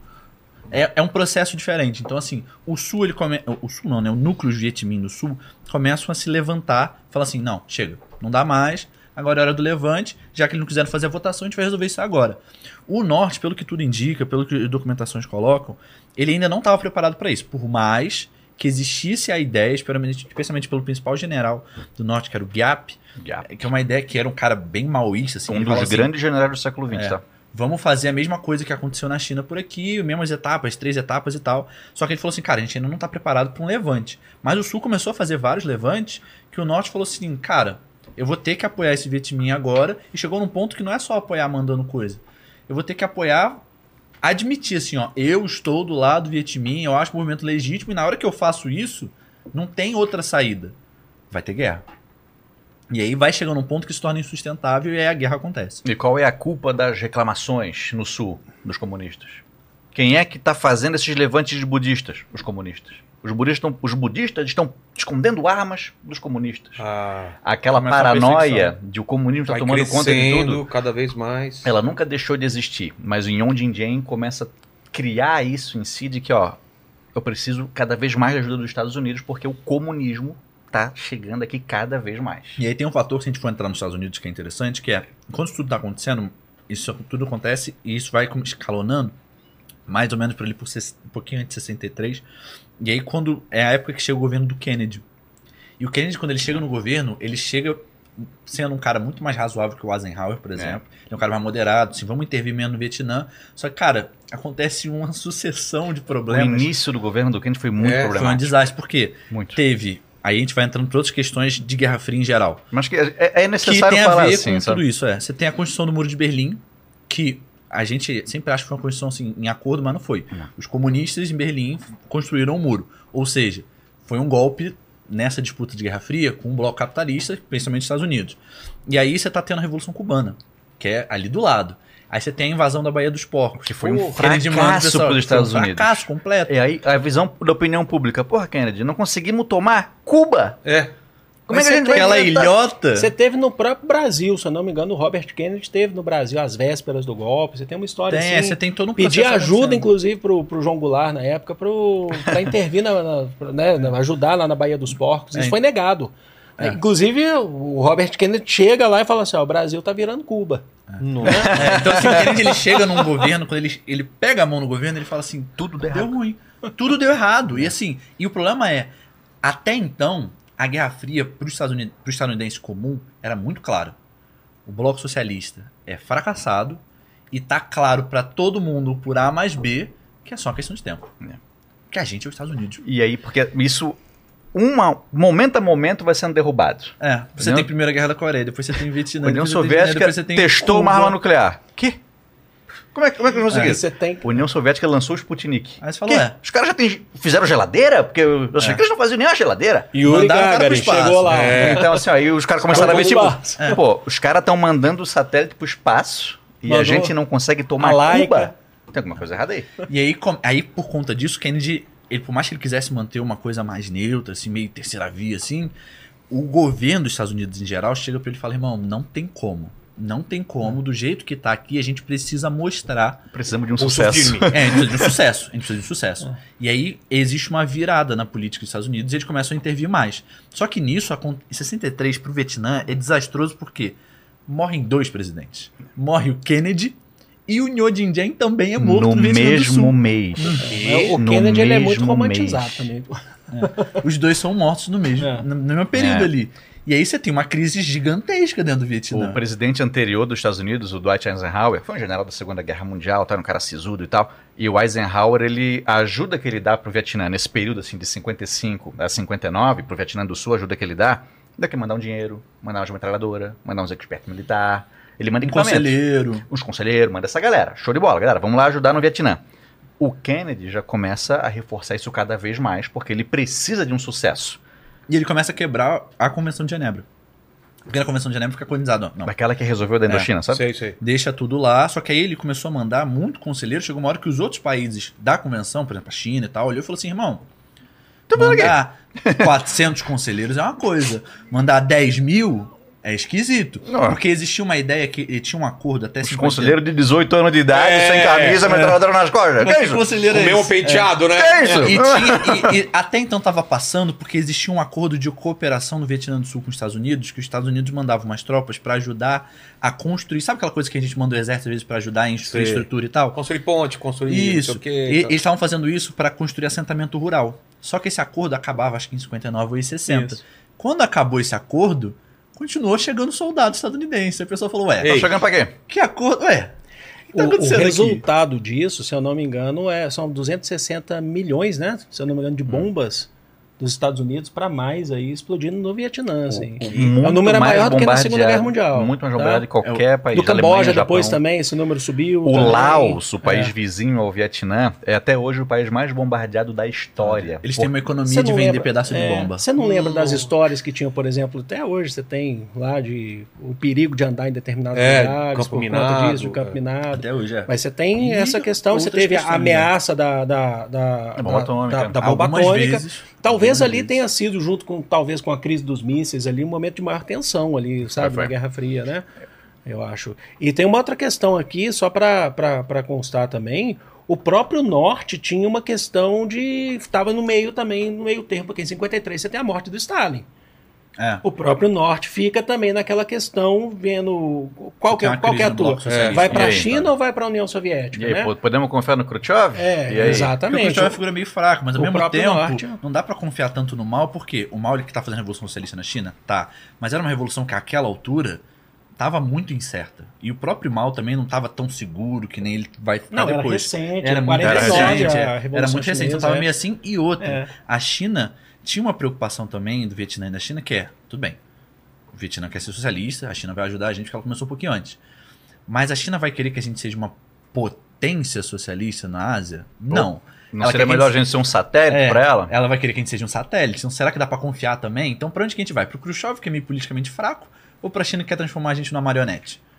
Aí você, é, é uma situação muito Nossa. difícil. O Khrushchev já tinha os satélites dele. Tchecoslováquia, sei lá, A China não Romênia. tinha. A China não tinha. É, no final, acho que Tinha só a- a- o soviético acabou pesando bastante também, É. sabe? O lado soviético no, no Vietnã acabou pesando. Tanto é que depois o- você teve conflito com a própria China, né? É. Você teve conflito. E encheram lá de, de AK, né? De Quem, metralhadora. quem lá. acaba mandando muito É. armamento para o Vietnã do Norte é a União Soviética. É, o que teve de enche de- AK-47 que foi. É brincadeira. É. Pô, é uma sacanagem é- muito. É. E aí o Vietnã do Sul enfrentava um grande problema. Estamos recebendo um dinheiro, estamos recebendo militar, mas o nosso estamos. Quem, quem é que nos lidera? É. Yon Jin Jin. Aquele maluco lá que Morreu. tá. Aí ele vai ser assassinado. Aí Robert McNamara Que é o principal Se- general. Secretário de Defesa. É. Secretário de Defesa dos Estados Unidos, do Kennedy. Figura mais importante na guerra do Vietnã, tirando os presidentes dos Estados Unidos Tá. pro lado da Vietnã. McNamara, ele conversa com generais e diz o seguinte, rapaziada, ordens do presidente Kennedy aqui, que caso vocês queiram, não tô insinuando nada, mas caso vocês queiram fazer um golpe de Estado, ninguém vai achar ruim. Mas, mas assim, ó, É. sem querer incomodar, E o- galera. E o McNamara é interessante pra isso, porque ele era um cara que antes disso ele não tinha uma carreira no exército e tal. Então ele não era aquele general clássico. Ele era o secretário de defesa, que ele era um cara que trabalhava com escritório, trabalhava com dados, Era um burocrata. tabela, era um burocrata. Então ele chega no- na guerra do Vietnã com uma lógica muito tecnicista, assim, de tabela mesmo. Assim, vamos ter que registrar todos os dados e nossas decisões vão ser baseadas nisso. Quando ele deixou de ser... eh, Mesmo que você invente, mas eu preciso de um dado. Você não pode falar eu acho, eu não acho nada. Quando ele deixou de ser secretário de defesa, ele virou presidente do Banco Mundial. É. Tu vê, o É, secretário de outra, defesa é um não negócio combinava com ele. louco. É. Em um din din, o golpe começa a acontecer. E ele tem medo de morrer. E ele diz, galera, só beleza, eu vou me entregar. Se eu deixa eu fugir? Não, claro, À vontade. Mete pé. vontade, beleza. É. Então, imagina, eu preciso ir para o aeroporto, show de bola. A gente tá mandando um tanque aí pra buscar tu e teu irmão. A Madame Inu tava nos Estados Unidos, não tava lá. Tava só o Yon Jin Jen e o Yon Jin Yu. Mandamos um tanque aí, te pegamos e tu vai para o aeroporto e tu vai embora. Show de bola. Acho que não vamos matar dentro do tanque, né? Não, tá doido? Claro que não. Ei, né? na brother, né? Não, não, fica tranquilo. Mandamos o tanque aí, tudo certo, tu entra. Beleza. Entrou no tanque, mataram o cara. E o Kennedy tem registro disso, o Kennedy comemorou. Ele, É mesmo? Comemorou. ele entrou no tanque e mataram ele e o irmão dele, dentro do tanque. É. Feito E isso, botaram general. generais se revezaram no, O no- clássico. no poder. Mas É. o presidente bota general. É, um desses generais era o general Khan. Khan, uma vez, ele estava dando um discurso extremamente chato. Ninguém dando bola pro discurso. E o, Mac, Essa história é muito boa. e o McNamara tava do lado. E a única hora, e o McNamara viu assim, pô, essa galera não tá curtindo esse cara. Assim, ele dando discurso e todo mundo, ninguém dando uma foda pro discurso do cara. Mas uma hora ele falou um bagulho, mais ou menos assim, ó. Vietnam, Nam Nam. E a galera, yeah! O McNamara olhou. Pô, Hum, interessante. é essa frase aí? É isso aí que eu E preciso aí o falar. cara falou de novo, Vietnam, Nam Nam. E o McNamara, agora é comigo, pegou o microfone e começou a falar, Vietnam. Nam Nam. E a galera aplaudiu mais. Ah! E ele de novo, Vietnam, Nam Nam. Ah! O cara veio falar alguma coisa, ele segurou a mão do cara, levantou, Vietnam, Nam Nam. Na inocência dele, na, na ignorância dele, ele acabou... Que assim, a gente não consegue pronunciar da maneira correta as palavras no idioma. E tem, os, tem idiomas pro chinês e tal, que É. o- a, pronúncia é diferente. Cara, muda tudo, já né? muda tudo. Fonema é outra coisa. Ele falou: o patinho quer deitar. E todo mundo. "É!" Porque pensaram ele esse idiota. É, Olha, não, é, patinho ele quer sim! Isso é real, isso é real. É real, isso é real, é É uma coisa assim, ó. Não é possível que isso aconteceu. Isso aconteceu com o secretário de tem defesa foto, dos Estados inclusive, Unidos. dele levantando. Tem vídeo! Tem, vídeo! Se tu é. digitar nos É. estados, no, no YouTube É, agora, Robert McNamara, faz, é. Duck Lay Down, vai ter o discurso. Isso, isso aconteceu muito, pessoal estadunidense, porque eles não falavam nada vietnamita, né? Então tem um outro caso também, acho que foi um estadunidense que ele atirou num, num caminhão, assim, que tava no chão. Ele sentou o pente no caminhão, falou alguma outra coisa, ninguém entendeu nada e olharam pra ele e falou: É! Ele, tipo, eu sou o cara. E E esse é um, também é um dos fatores assim, nada. de xenofobia, É, de, porque eles de não racismo que acontecia. É, ali. não, não se importava. Deixa de- só, fazer um- uma pausa que eu preciso fazer muito xixi, que eu bebi muita água. Abre pra uma pergunta, pra eu não perder nada do papo, Paquito, eu já volto aí, rapidinho. Só uma coisa, antes até de você ir. O Lorenzo mandou aqui, muito legal essa live com Rafinha Bastos, Cambota e Afonso Padilha. Ah, é verdade, é verdade. Pô, e o Afonso Padilha agora cortou o cabelo, cara. A gente tá mais parecido do que nunca. Que coisa horrorosa. tem que fazer umas tatuagens. Aí, Pra ó. ficar na moral. É verdade. Ó, é, bom, a galera perguntou aqui sobre as armadilhas e vantagem de terreno que tinha o exército vietnamita sobre o Ah, exército isso é legal. americano, né? Show. Tem, tem um. tem- acho que o primeiro ponto que a gente tem que falar, que é um elemento importante, que era famoso, que era a trilha do Ho Chi Minh, que era um caminho né, estabelecido ali pelo norte. Era um não conjunto de caminhos, é, né? um conjunto O pessoal de pode achar ali. que é uma reta, assim, É, né? não era reta, eram umas trilhas, enfim, conectavam tudo. Sinalizado. É, que o pessoal É. passava e levava suprimento e tropas e tal. Que eles saíam do norte, ele passava pelo Laos, um pedacinho do Laos, um Camboja. pedacinho do Camboja, voltava pro sul. E era um ponto super importante que os estadunidenses, obviamente, não entendia nada. É, é importante ver que havia uma zona desmilitarizada entre os dois países. É, então não podia ter uma trilha no meio onde se leva armamento. Então ele tinha que contornar o ao Laos e o país, Camboja para conseguir levar os suprimentos do É, norte para o sul. No, quem tá olhando o mapa, no paralelo 17 ali, naquela linhazinha, no- é uma área muito parecido que nem tem hoje na Coreia do Norte e do Sul.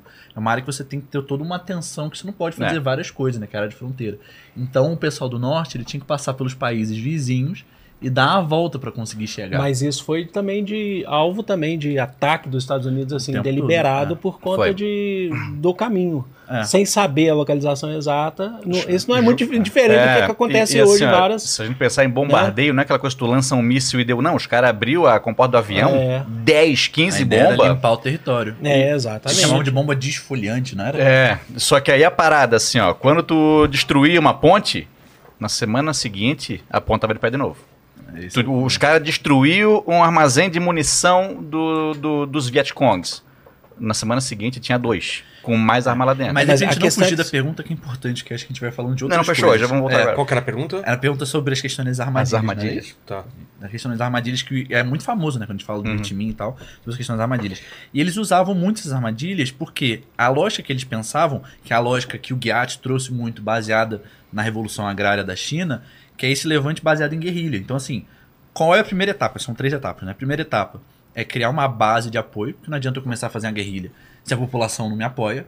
Então eu vou começar a ganhar apoio, aí criando rede de apoio mesmo. Então, assim, vai ter um camponês, aquela comunidade camponesa passando dificuldade. Antes de eu pensar em fazer uma guerrilha, eu primeiro preciso pensar em como é que eu vou criar uma rede de apoio para esses caras não passarem mais necessidade e me ouvirem. Os caras se infiltravam ali É. dentro, adentravam na conhecer, comunidade. enfim, conhecendo a comunidade e levar a comunidade pro lado deles. Aí depois disso se formava a guerrilha e a ideia é, no começo, atacar, a gente conhece o território, eles não, a gente ataca, pega suprimento e vai enfraquecendo. E aí depois, com a população convencida, você com suprimentos, aí entra uma lógica de guerra mais tradicional, que mesmo assim também não era 100% tradicional. Mas então a ideia, du- durante muito tempo no Vietminh, é, do pessoal do Vietminh, era, era usar o que tinha para minar os recursos. Então assim, eu não vou bater de frente, eu, camponês, com, sei lá, uma AK-47 usada, Sim. que tenho dois pentes e olhe lá, eu não vou chegar de frente com um cara que tá no helicóptero, um canhão, que tá jogando 100 bombas na cidade. É. Eu vou ter que fazer alguma coisa pra enfraquecer esse cara, fazer esse cara sair, gastar essa munição e, além de tudo, entrar na mente desse soldado. Porque, assim, esse moleque de 18 anos que acabou de chegar dos Estados Unidos, chegou do Canadá, sei lá, ele não tem a menor ideia do que tá acontecendo Pô. aqui. Eu vou fazer esse moleque meter o pé daqui pra ontem. Então, quando tiver de noite, eu vou destruir tudo, ninguém vai ver nada. Eu posso estar em qualquer lugar, porque é mata fechada. Então eu vou poder estar em qualquer lugar, vou botar umas armadilhas. Então, por exemplo, as armadilhas que eles faziam, sei lá, uma armadilha de bambu que a pessoa pisava, prendia o pé e fincava a perna dele. Sim. Era pra causar dano? Era, mas acima de tudo também era pra dar aquele impacto assim, onde você pisar. É perigoso. Tu não tá perigoso. seguro em lugar nenhum. Nenhum. Mas a un- na uma questão base. importante aí que eu acho é porque também utilizo quando a gente vê muito em filme. Isso fica famoso, né? Eu não sei se a pergunta foi em relação também, porque a gente vê muito em filme, armadilhas. Sim, sim, É, sim. pra caramba. Tem uma questão de desumanização do- da população, sabe? Quando a gente vê em filme, que é o que a gente tá falando, é tudo muito. Você utiliza do, do local e tal, mas tem uma desumanização, uma desumanização do, do povo que tá ali. Sabe? É porque então, não é o vietnamita que guerreou e lutou contra, foi o próprio geografia vietnamita É, que venceu a guerra. exatamente. Então, assim, assim como teve, por exemplo, você- a gente tá falando agora há pouco, por exemplo, do, do The Pacific, é chocante quando você fala, quando você vê, por exemplo, o soldado japonês e tal. Mas tem um processo de desuma- desumanização por parte dos Estados Como Unidos, teve dos, da- da- dos- do cinema. Dos índios americanos, né? Tem, Os filmes antigos de- de, tem. Velho Oeste. E aí, às vezes, você assiste o filme vendo isso que tá acontecendo. Por exemplo, quando eu era criança, assisti lá o. Foi o Rambo 2, né? Porque o Rambo 1, ele, a gente até falou, ele É na cidade, ele é né? crítico, É, é, ele retorna, ele tem vários traumas e tal. No 2 mostra o Rambo sendo torturado. Aí Isso. você fala assim. Você, imagina só que, que, que, que, que, né, o cinema, tudo faz. Você cresce e vai falando assim, esse, povo do Vietnã, né? É bárbaro. Né? né? E tal, mas também é uma questão de sobrevivência, você tem essa questão. Enquanto isso, por exemplo, para ganhar a população, né, para poder ter apoio da população norte, você tem, você tem uma distribuição alimentar, do arroz, por exemplo, coisas que no sul você já tem mais dificuldade. É tudo mais Uma concentrado. disputa ideológica também. É, né? A exatamente. guerra não é só pessoas É. que se odeiam. É uma disputa política que A é invariavelmente política por chegou- outros é, meios. É, política por outros E o meios. nome Vietcong, vocês falaram que, que, É um termo que foi quem colocou os, O os americanos? É, eu não sei te dizer se foi os americanos ou se foi no sul, mas é um termo que ele já foi utilizado na imprensa em 56. Ele quer dizer Communist eh, Vietnam. Ah, que Vietcom. Tem a sabe? música, em né? vez de A eu chamar de, liber- é, em vez de a eu chamar de libertadores vietnamitas, Eles chamam de traidores, eles chamavam. É. Eles são os traidores. vietnamitas, traido, é, traidores tira- da nação vietnamita. Você tira a legitimidade. É isso Né? que a gente comentou. O nome antes. deles era Frente Nacional Libertadora do Vietnã, se eu não me engano. Então, FLN. FL. Então, a gente- o, o termo Vietcong... FNL, né? É, e, perdão, isso, É, não, isso é não. isso. ele, ele é pejorativo, assim, não é um termo que é utilizado por eles, que eles Entendi. se utilizam. Se a gente, eu, eles eu acabo, ver é, eu acabo falando mais por ele ser mais conhecido. É, né? em filme. Todo É, mundo é Vietcong. Kong, é. Ou os caras chamavam de Charlie. Por quê?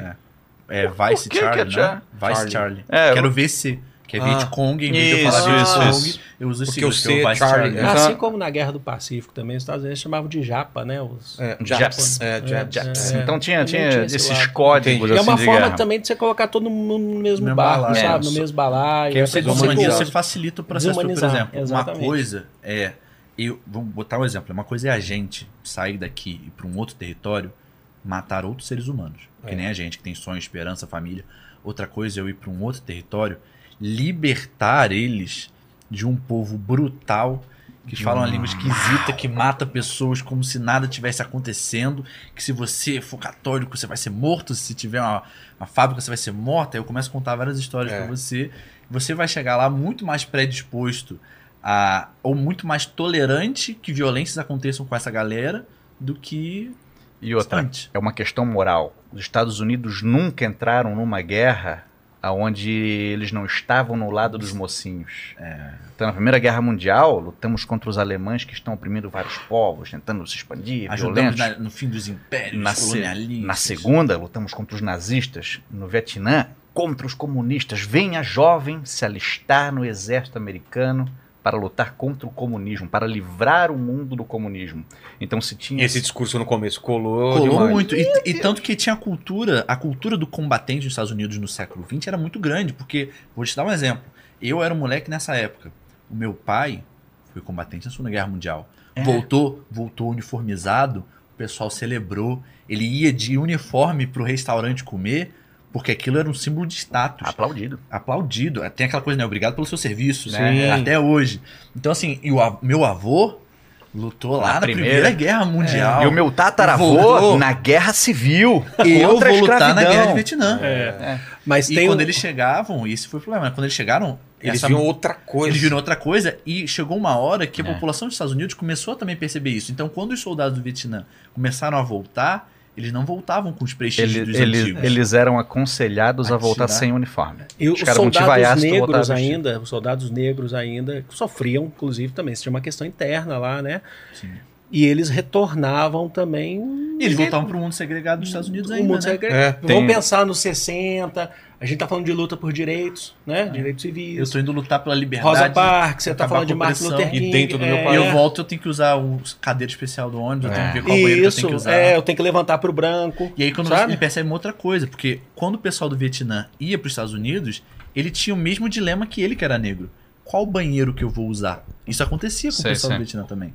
Então isso tudo gera uma mudança muito grande, né? O Vietnã, a gente fala de Vietnã, mas o Vietnã impactou muito a política interna dos Não, Estados Unidos. uma- a guerra foi perdida muito dentro de casa. É. Com certeza. Então, né? assim, ó, Porque os Estados Unidos ganhou todas as principais batalhas, mas ainda assim perdeu a guerra. Não houve uma grande batalha, os Estados Unidos de fato perdeu numericamente, perdeu em moral.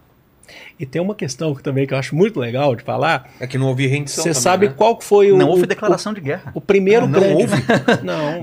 não houve declaração Você de sabe guerra. qual A que gente foi vai falar o- sobre isso daqui a o- pouco. Os Estados Unidos ele É tem. guerra de Vietnã, ele guerra tem- do Vietnã, mas não é guerra, então oficialmente. É, muitos tratam É como uma guerra civil. É, ainda. Ah, os tá. Estados Unidos ele tem, os Estados Unidos eles têm, eles têm essa questão também territorial sempre a seu favor. Ele tem o tempo que ele utiliza sempre a seu favor. Pode reparar que ele dificilmente entra na hora, Ele espera. né? Ele espera, Vou- Não, deixa, eu que ver, deixa eu ver. ele espera, É. né? Ele, Esse é um bom isso eu não estou falando que ele não foi importante na Segunda Guerra Mundial, mas o pau já estava torando. É. Na primeira não precisa nem dizer também, né? O investimento que ele fazia e tal. Sabe qual foi o primeiro grande ataque que os Estados Unidos sofreu em território? O primeiro? O primeiro grande No ataque. território No americano. território americano. Pearl Continental. Não, Pearl Harbor a gente está falando uma base É, da Havaí. era no Havaí. no, no continente. No É continente. o 11 de setembro. Antes disso, Acho que Inclusive, teve por isso alguma que coisa ou outra, né? Marcante Então você tem, Cara. ao seu favor, você tem o território. Então, é uma guerra que não é nos Estados Unidos, É. isso favorece na ele. Claro. Você literalmente. entende? tá vendo você não está sofrendo, o você não tá sofrendo bombardeio. não. É. Você não está sofrendo bombardeio. E, e ainda perde, né? Tem que se retirar, não se fala muito nisso. É, ele não fala que Você perdeu, pode ver ele que os que ele filmes fez mesmo, eles não falam sobre vencedores, ou, ou- eles preferem no, É no cinema Afeganistão, né? tratar, É, o, tratar o, o, o, o, o vietnamita, ele tratar ele como um desumanizado, Um monstro. né? um monstro. Tá escondido na selva. E ele sai, pra a matar. derrota é moral. É a derrota moral. Se a gente falar de movimento hippie, falar de um monte de Contra coisa, cultura, rock and a roll. contracultura, exatamente, o Woodstock acontecendo, é uma derrota moral, assim, e que utilizou, assim, a, a vitória vem muito para os Estados Unidos, a vitória vem no, no cinema, né? É. Aí a, a renda É, é inacreditável quanto os transformar- caras contam que eles são bonzão, É. aí é que perderam. Porra. perdendo, você transforma aquilo tudo em economia, entendeu? Aí você tem um investimento nisso e tal. É, mas- mas... em relação à derrota, você não pode.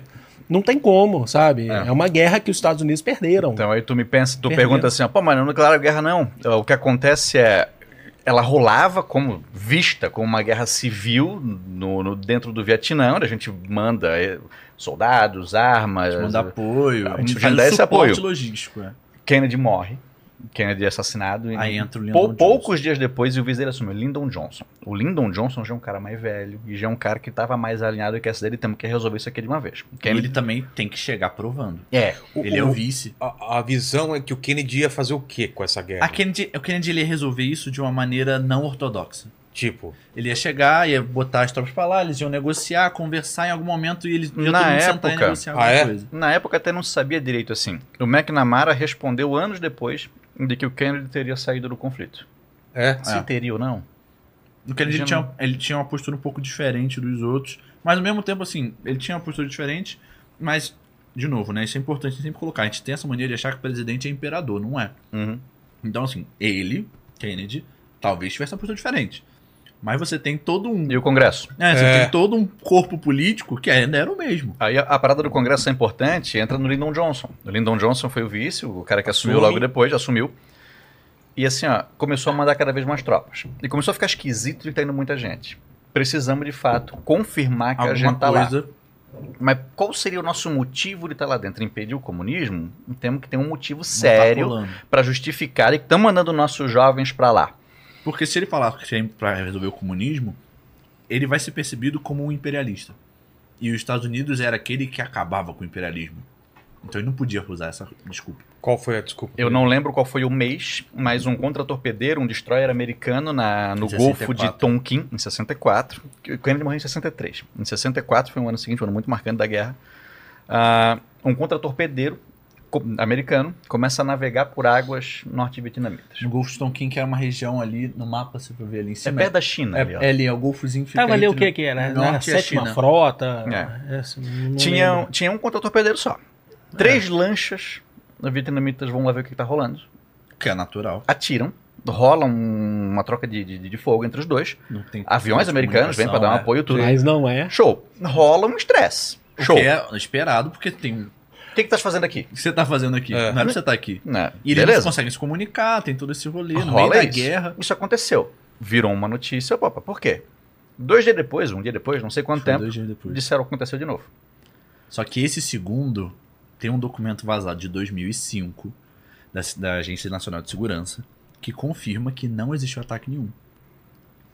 Mas. Mas era Só o que que eu eles declarei precisavam, que né? Precisava Ataque. pra opinião É, pública. Mas, galera, fomos atacar duas vezes, hein? Parlamento, o que, que tu Tem que acha? fazer alguma coisa. Tanto que Manda. não foi. Acho que foi no Nossa. mesmo mês, né? O que? Teve o ataque de Tonkin. E Foi. a resolução de Tonkin, que não é esse o nome da resolução do Congresso dos Estados Unidos, acho que foi no mesmo mês, Eu ou acho um que é a depois. Tonkin, então. Mas tem um nome técnico. Eu vou- É, que é resolução número blá blá blá blá Ah, blá. eu vou- é eu isso aí. Todo mundo chama de revolução de Tonkin. A, revolução, a resolução de Tonkin, ela acontece muito rápido. É. É, muito rápido. É, é como, Que é quando- como se fosse. Que é quando o planejado. Congresso autoriza, beleza. Então agora é hora da gente se envolver de verdade, vamos mandar os soldados pra lá, vamos entrar E de aí, verdade nessa Unidos, guerra. ele teoricamente só entrou na Aí. guerra agora. Ah. E aí você tem a mudança que é muito importante, que é a mudança, inclusive, de discurso, que talvez seja o problema que levou os Estados Unidos a perder a guerra, que é, até então, o responsável por resolver a guerra é o Vietnã do Sul. Nós damos o apoio pro Vietnã do Sul resolver os problemas do Vietnã. Porque o Vietnã do Sul tinha seu exército. Tinha o seu exército, tinha sua liderança, a gente dá então, um suporte. se tu for ver, é uma guerra com muitos lados. Temos o Vietnã do Norte com seu exército, temos os Viet Minh ou os Vietcong, que são os revolucionários no Sul, alinhados Apoiados com o pessoal o do Norte. Temos o exército do Vietnã do Sul e temos agora os Estados Unidos entrando nessa guerra. E temos as armas que vêm de fora. É, e Claro. todos os financiamentos externos. os Ela- financiamentos ela- externos. Mas os combates todos acontecendo ainda no sul. Aí se é espalhou que tá. pro. Quando, Aí começa a se quando é- entra de fato os Estados Unidos na guerra, eu, eu acredito Aí que logo em seguida. Hanoi, que é a capital do norte, ela é bombardeada logo em seguida. É. Começam os bombardeios em Ah, Hanoi. Hanoi é. foi muito atacado, o norte foi muito atacado com bombardeios americanos.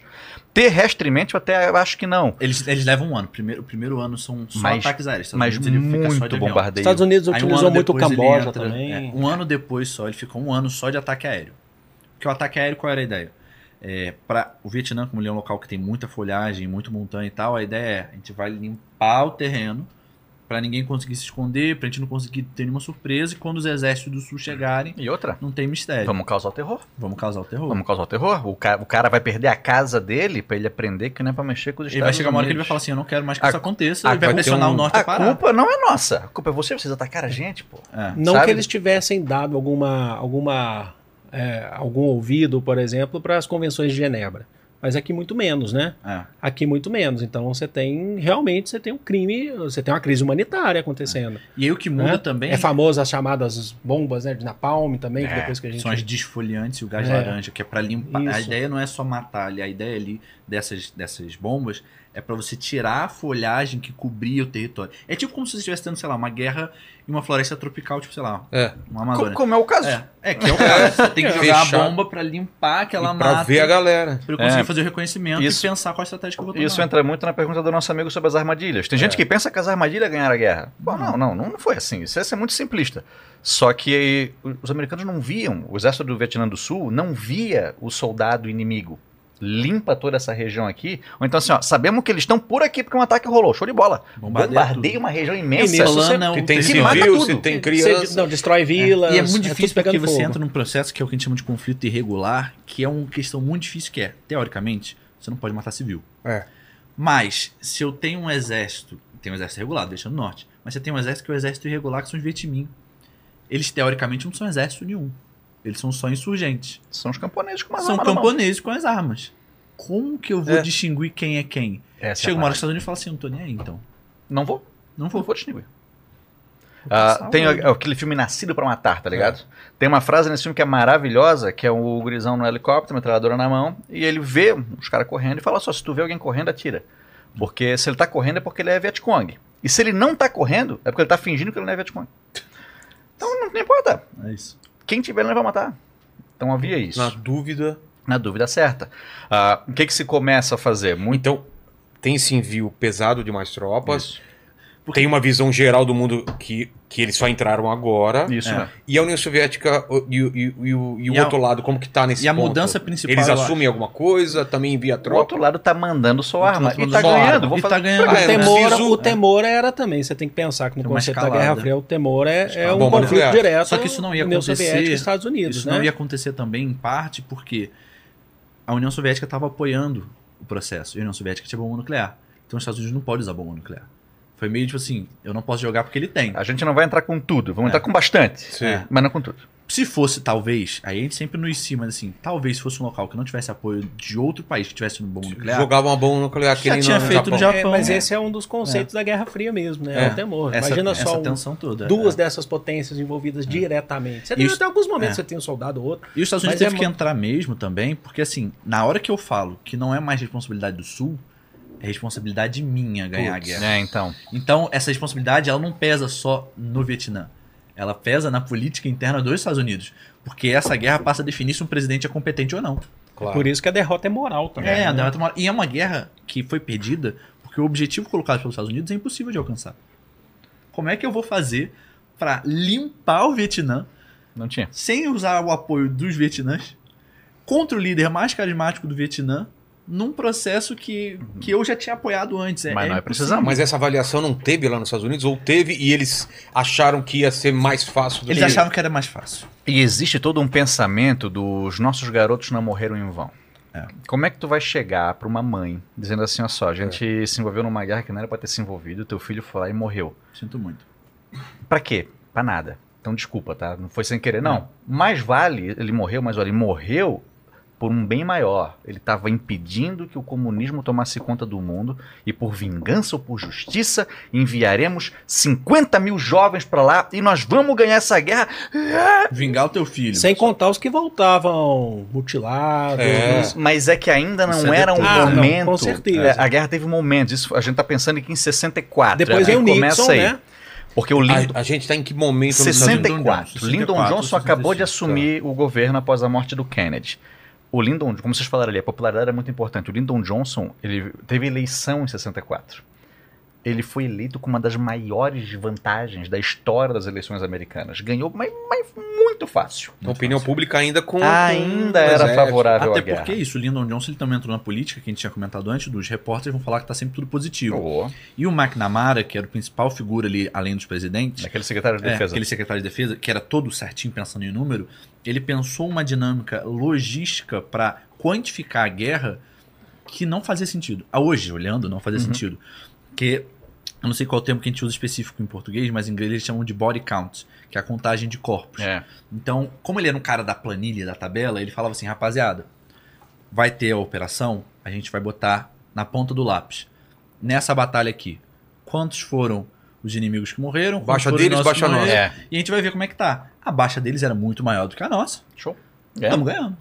Porque Só que não é isso que tá acontecendo, porque você pode morrer muita gente e você ainda pode cada perder. morte Ah. americana pesava muito mais A lá primeira- dentro do avanço territorialmente é Aí o avanço era ridículo. Não, quase nada. A primeira grande batalha onde os Estados Unidos se, se envolveu, os soldados. Eu não, eu não sei agora dizer, a memória falhou, se é contra o exército do Vietnã do Norte ou contra os Vietmins e Vietcongs.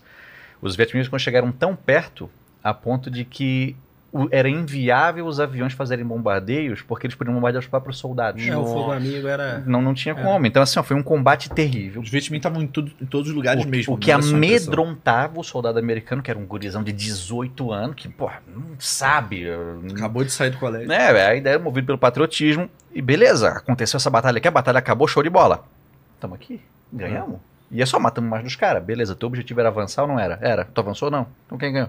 Ué. Havia um debate, uma, uma disputa sobre quem ganha.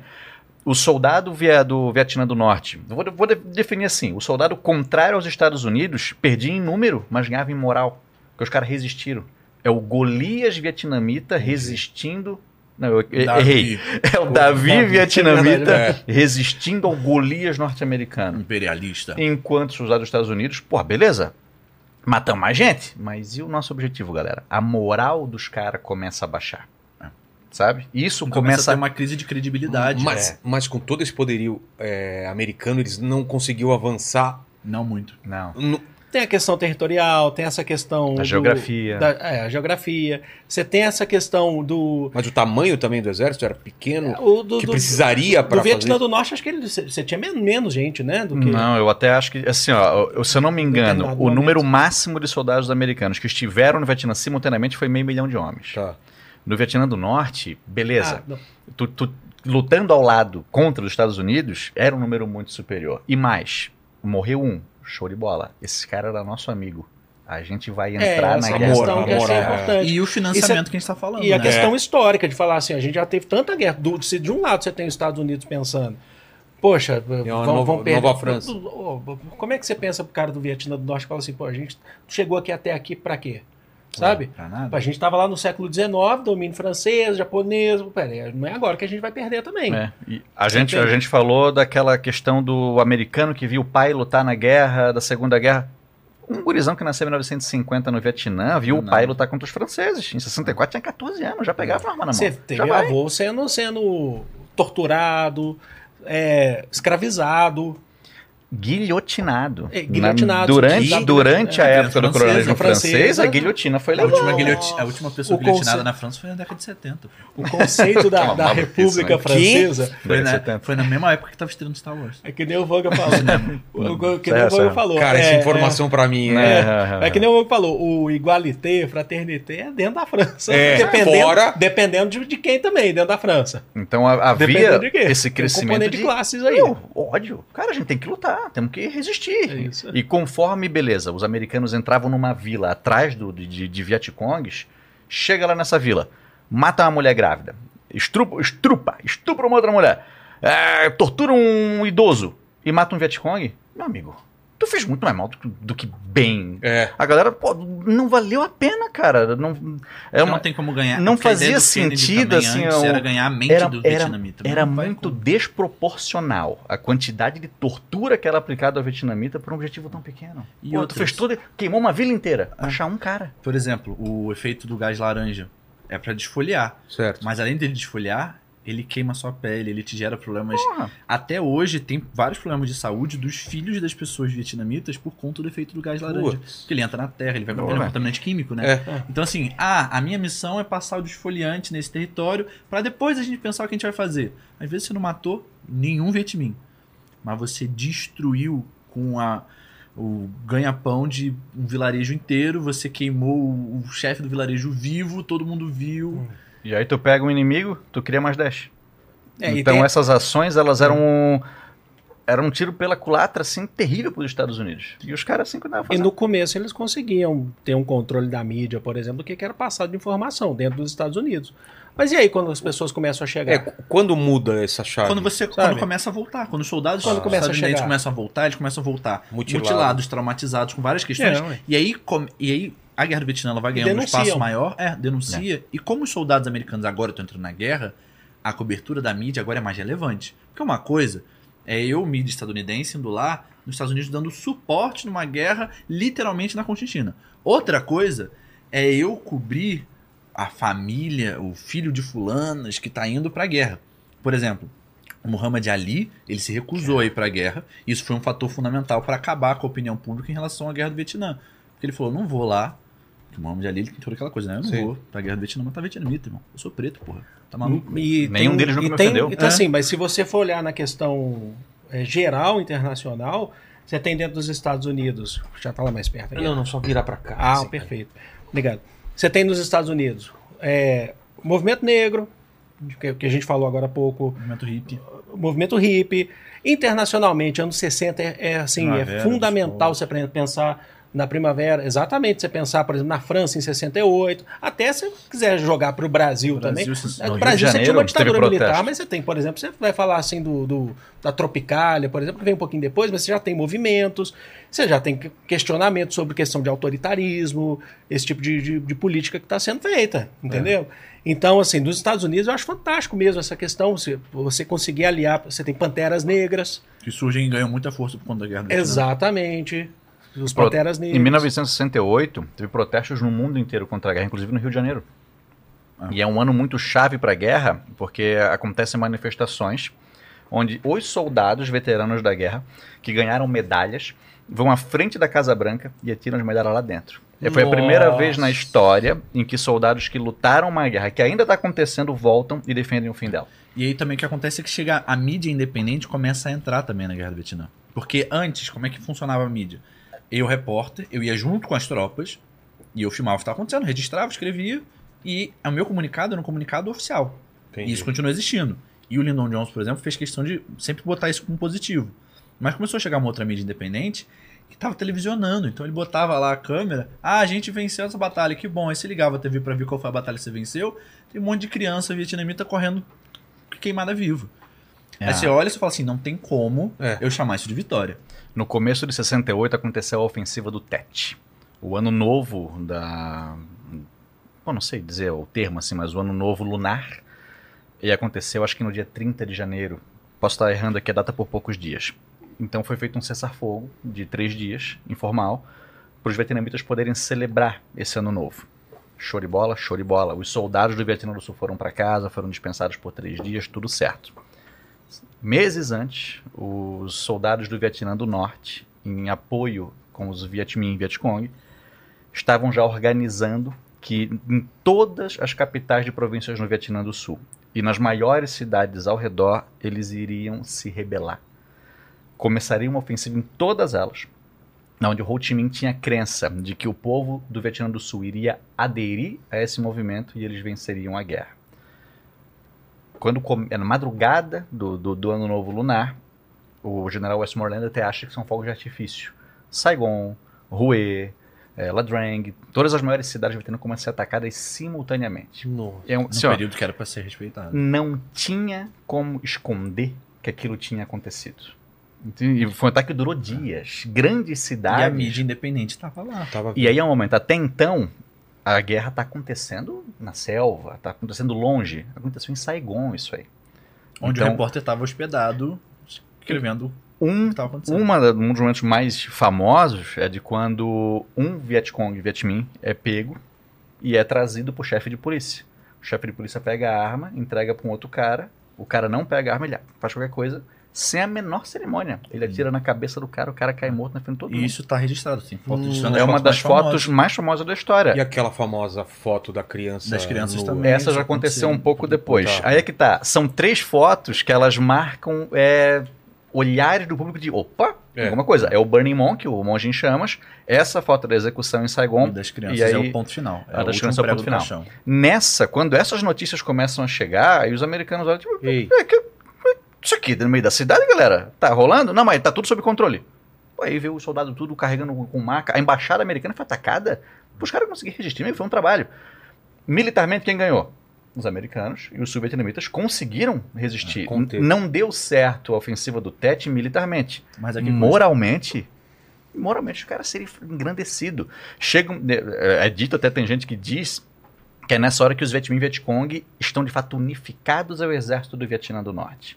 Porque é um momento de virada completa na guerra, onde se mostrou que olha só, essa guerra está muito mais séria do que o governo americano está dizendo que está.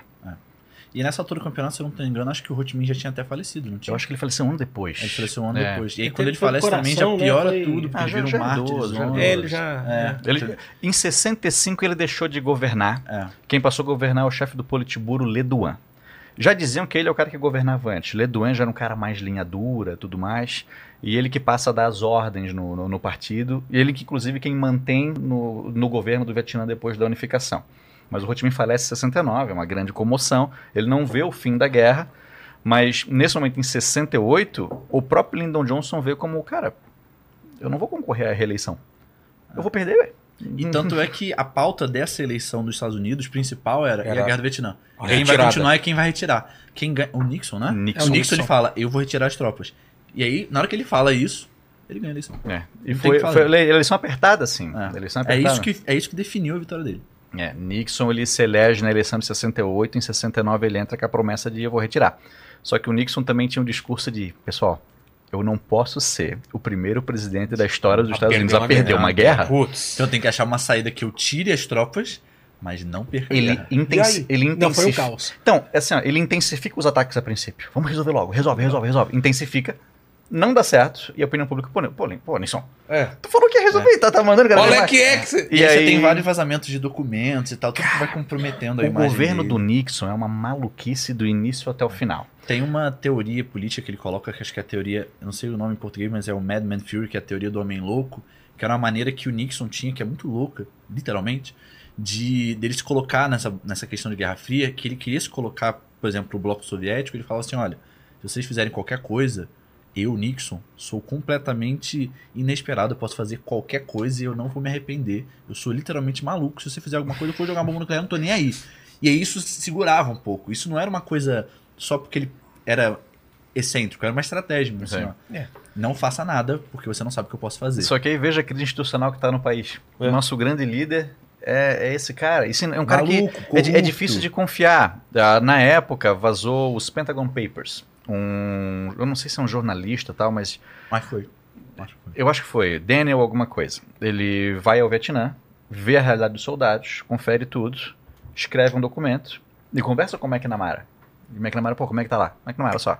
Tem Tá um estudo feito, encomendado esse estudo, né? É, mas assim, cara, feia, a coisa tá feia, assim, ó. A gente não tá conseguindo nenhum avanço, a gente tá nessa coisa de contagem de corpo que só mata cada vez mais gente, mas não resolve nada. Então a coisa não tá boa. Beleza, McNamara? Beleza. McNamara vai dar uma entrevista, tudo certo. Ah. Estamos indo bem, avanços maiores Eles a cada dia. encomendaram essa pesquisa para entender como é que estava acontecendo a guerra. Porque quando acontece isso, É um documento longo, 14 mil páginas. Nossa. porque quando acontece a guerra do, Viet- do Vietnã, está acontecendo também uma questão de cultura muito importante, que é esse crescimento de instituições independentes. Então, o ONG está ganhando muito espaço no mundo, a imprensa independente. Então, nisso tem muitas empresas que começam a ganhar dinheiro e o negócio delas é fazer estudos para vender para os Estados Unidos sobre o caminhar da guerra. E aí, um desses estudos, um conjunto desses estudos, que acontece sempre, todo governo ele encomenda estudos sobre processos, né? E ele encomendou esse processo, ele foi lá, juntou com jornalistas e tal, e tinha esse documento gigante, oficial, né, encomendado pelo governo, que dizia por A mais B, evidência, prova, trabalho científico mesmo. Falou, ó, estão perdendo. Tá claro, por A, por isso, isso, isso, isso, isso, isso, as 14 mil páginas justificando, estão perdendo. Pegam esse documento, leem esse documento e no mar fala assim, Vamos arquivar. dito tudo isso, estamos bota, ganhando. Bota na gaveta. Bota na gaveta. E alguém tira da gaveta O e bota no jornal. É, é, é, aquele filme The Post, ele fala Sei. sobre o vazamento dos Panama, Panama Papers, dos Pentagon Papers, que é o vazamento disso, onde se tem no jornal, o nosso governo tá mentindo pra gente. E a credibilidade dos governos dos Estados Unidos acaba E aí a parada. em relação à guerra do Vietnã. É na mesma época em que acontece o escândalo de Watergate. O Nixon, ele manda, não digo assim que ele pessoalmente, mas o Partido Republicano coloca planta escutas no escritório do Partido Democrata. E claro, o Nixon não sabia disso aí. E pagaram com dinheiro da, da Casa Branca, os caras, tudo, fazem toda uma investigação. E isso culmina na renúncia do Nixon. Mandam investigar o caso, ver se o Nixon estava envolvido. O Nixon manda demitir o investigador.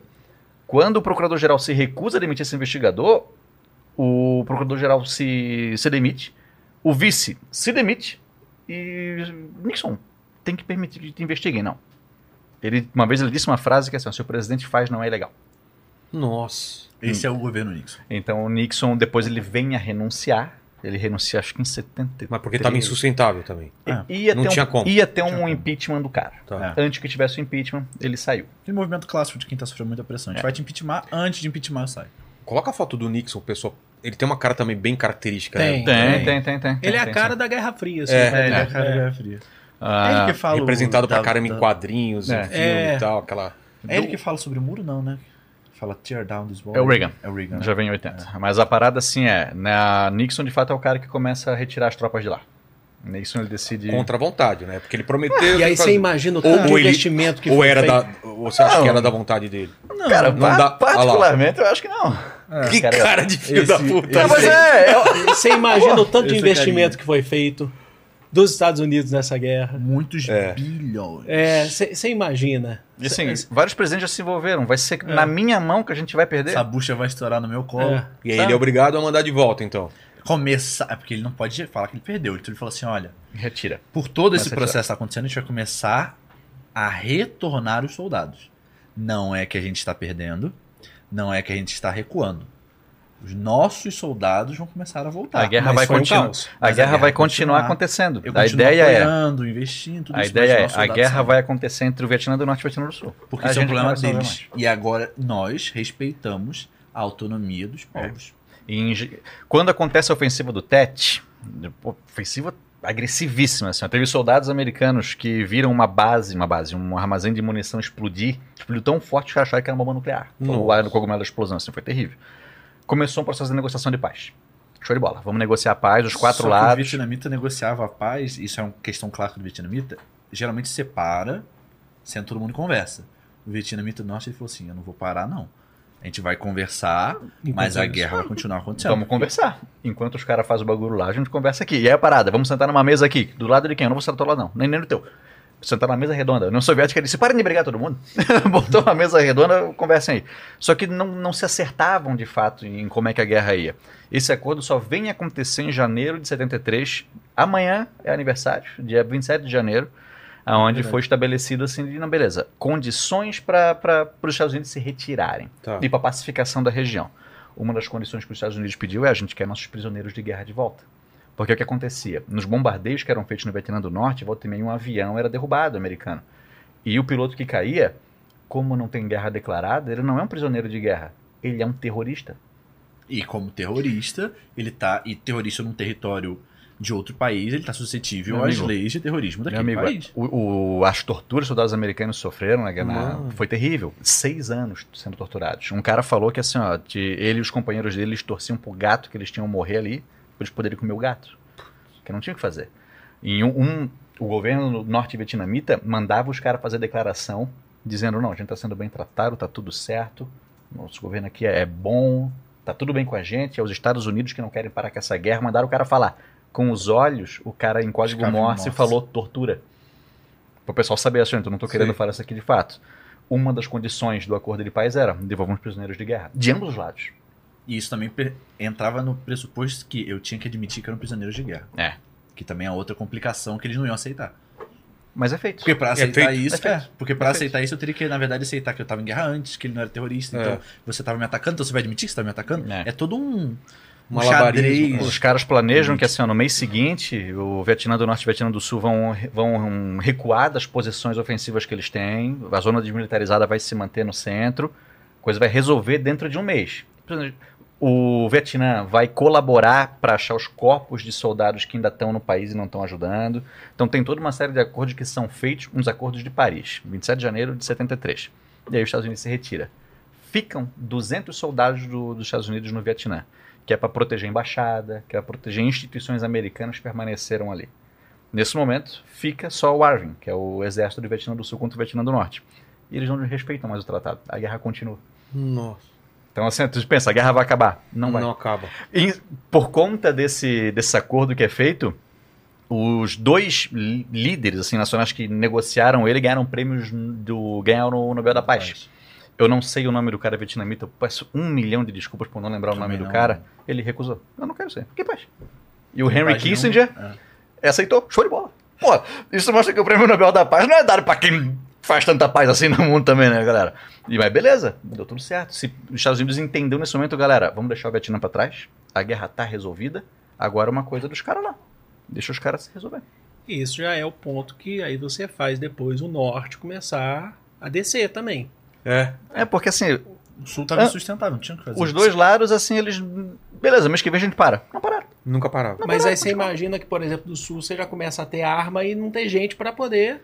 Começa a ter arma. E não tem, não tem Lutar- o, tem soldado. atirador, não tem soldado. Você Aí a parada, eles têm ali um tanque americano, show de bola. Aí Estragou o negócio no motor. A gente não tem como consertar, porque ele é americano, não vem pra cá, a gente não sabe fazer, a gente não sabe não mexer. é nossa. Aí falta munição. Chegou um momento em que o comandante do exército do Vietnã do Sul disse: Ó, vocês podem gastar 8 balas por mês, uma coisa assim. 40 balas por mês.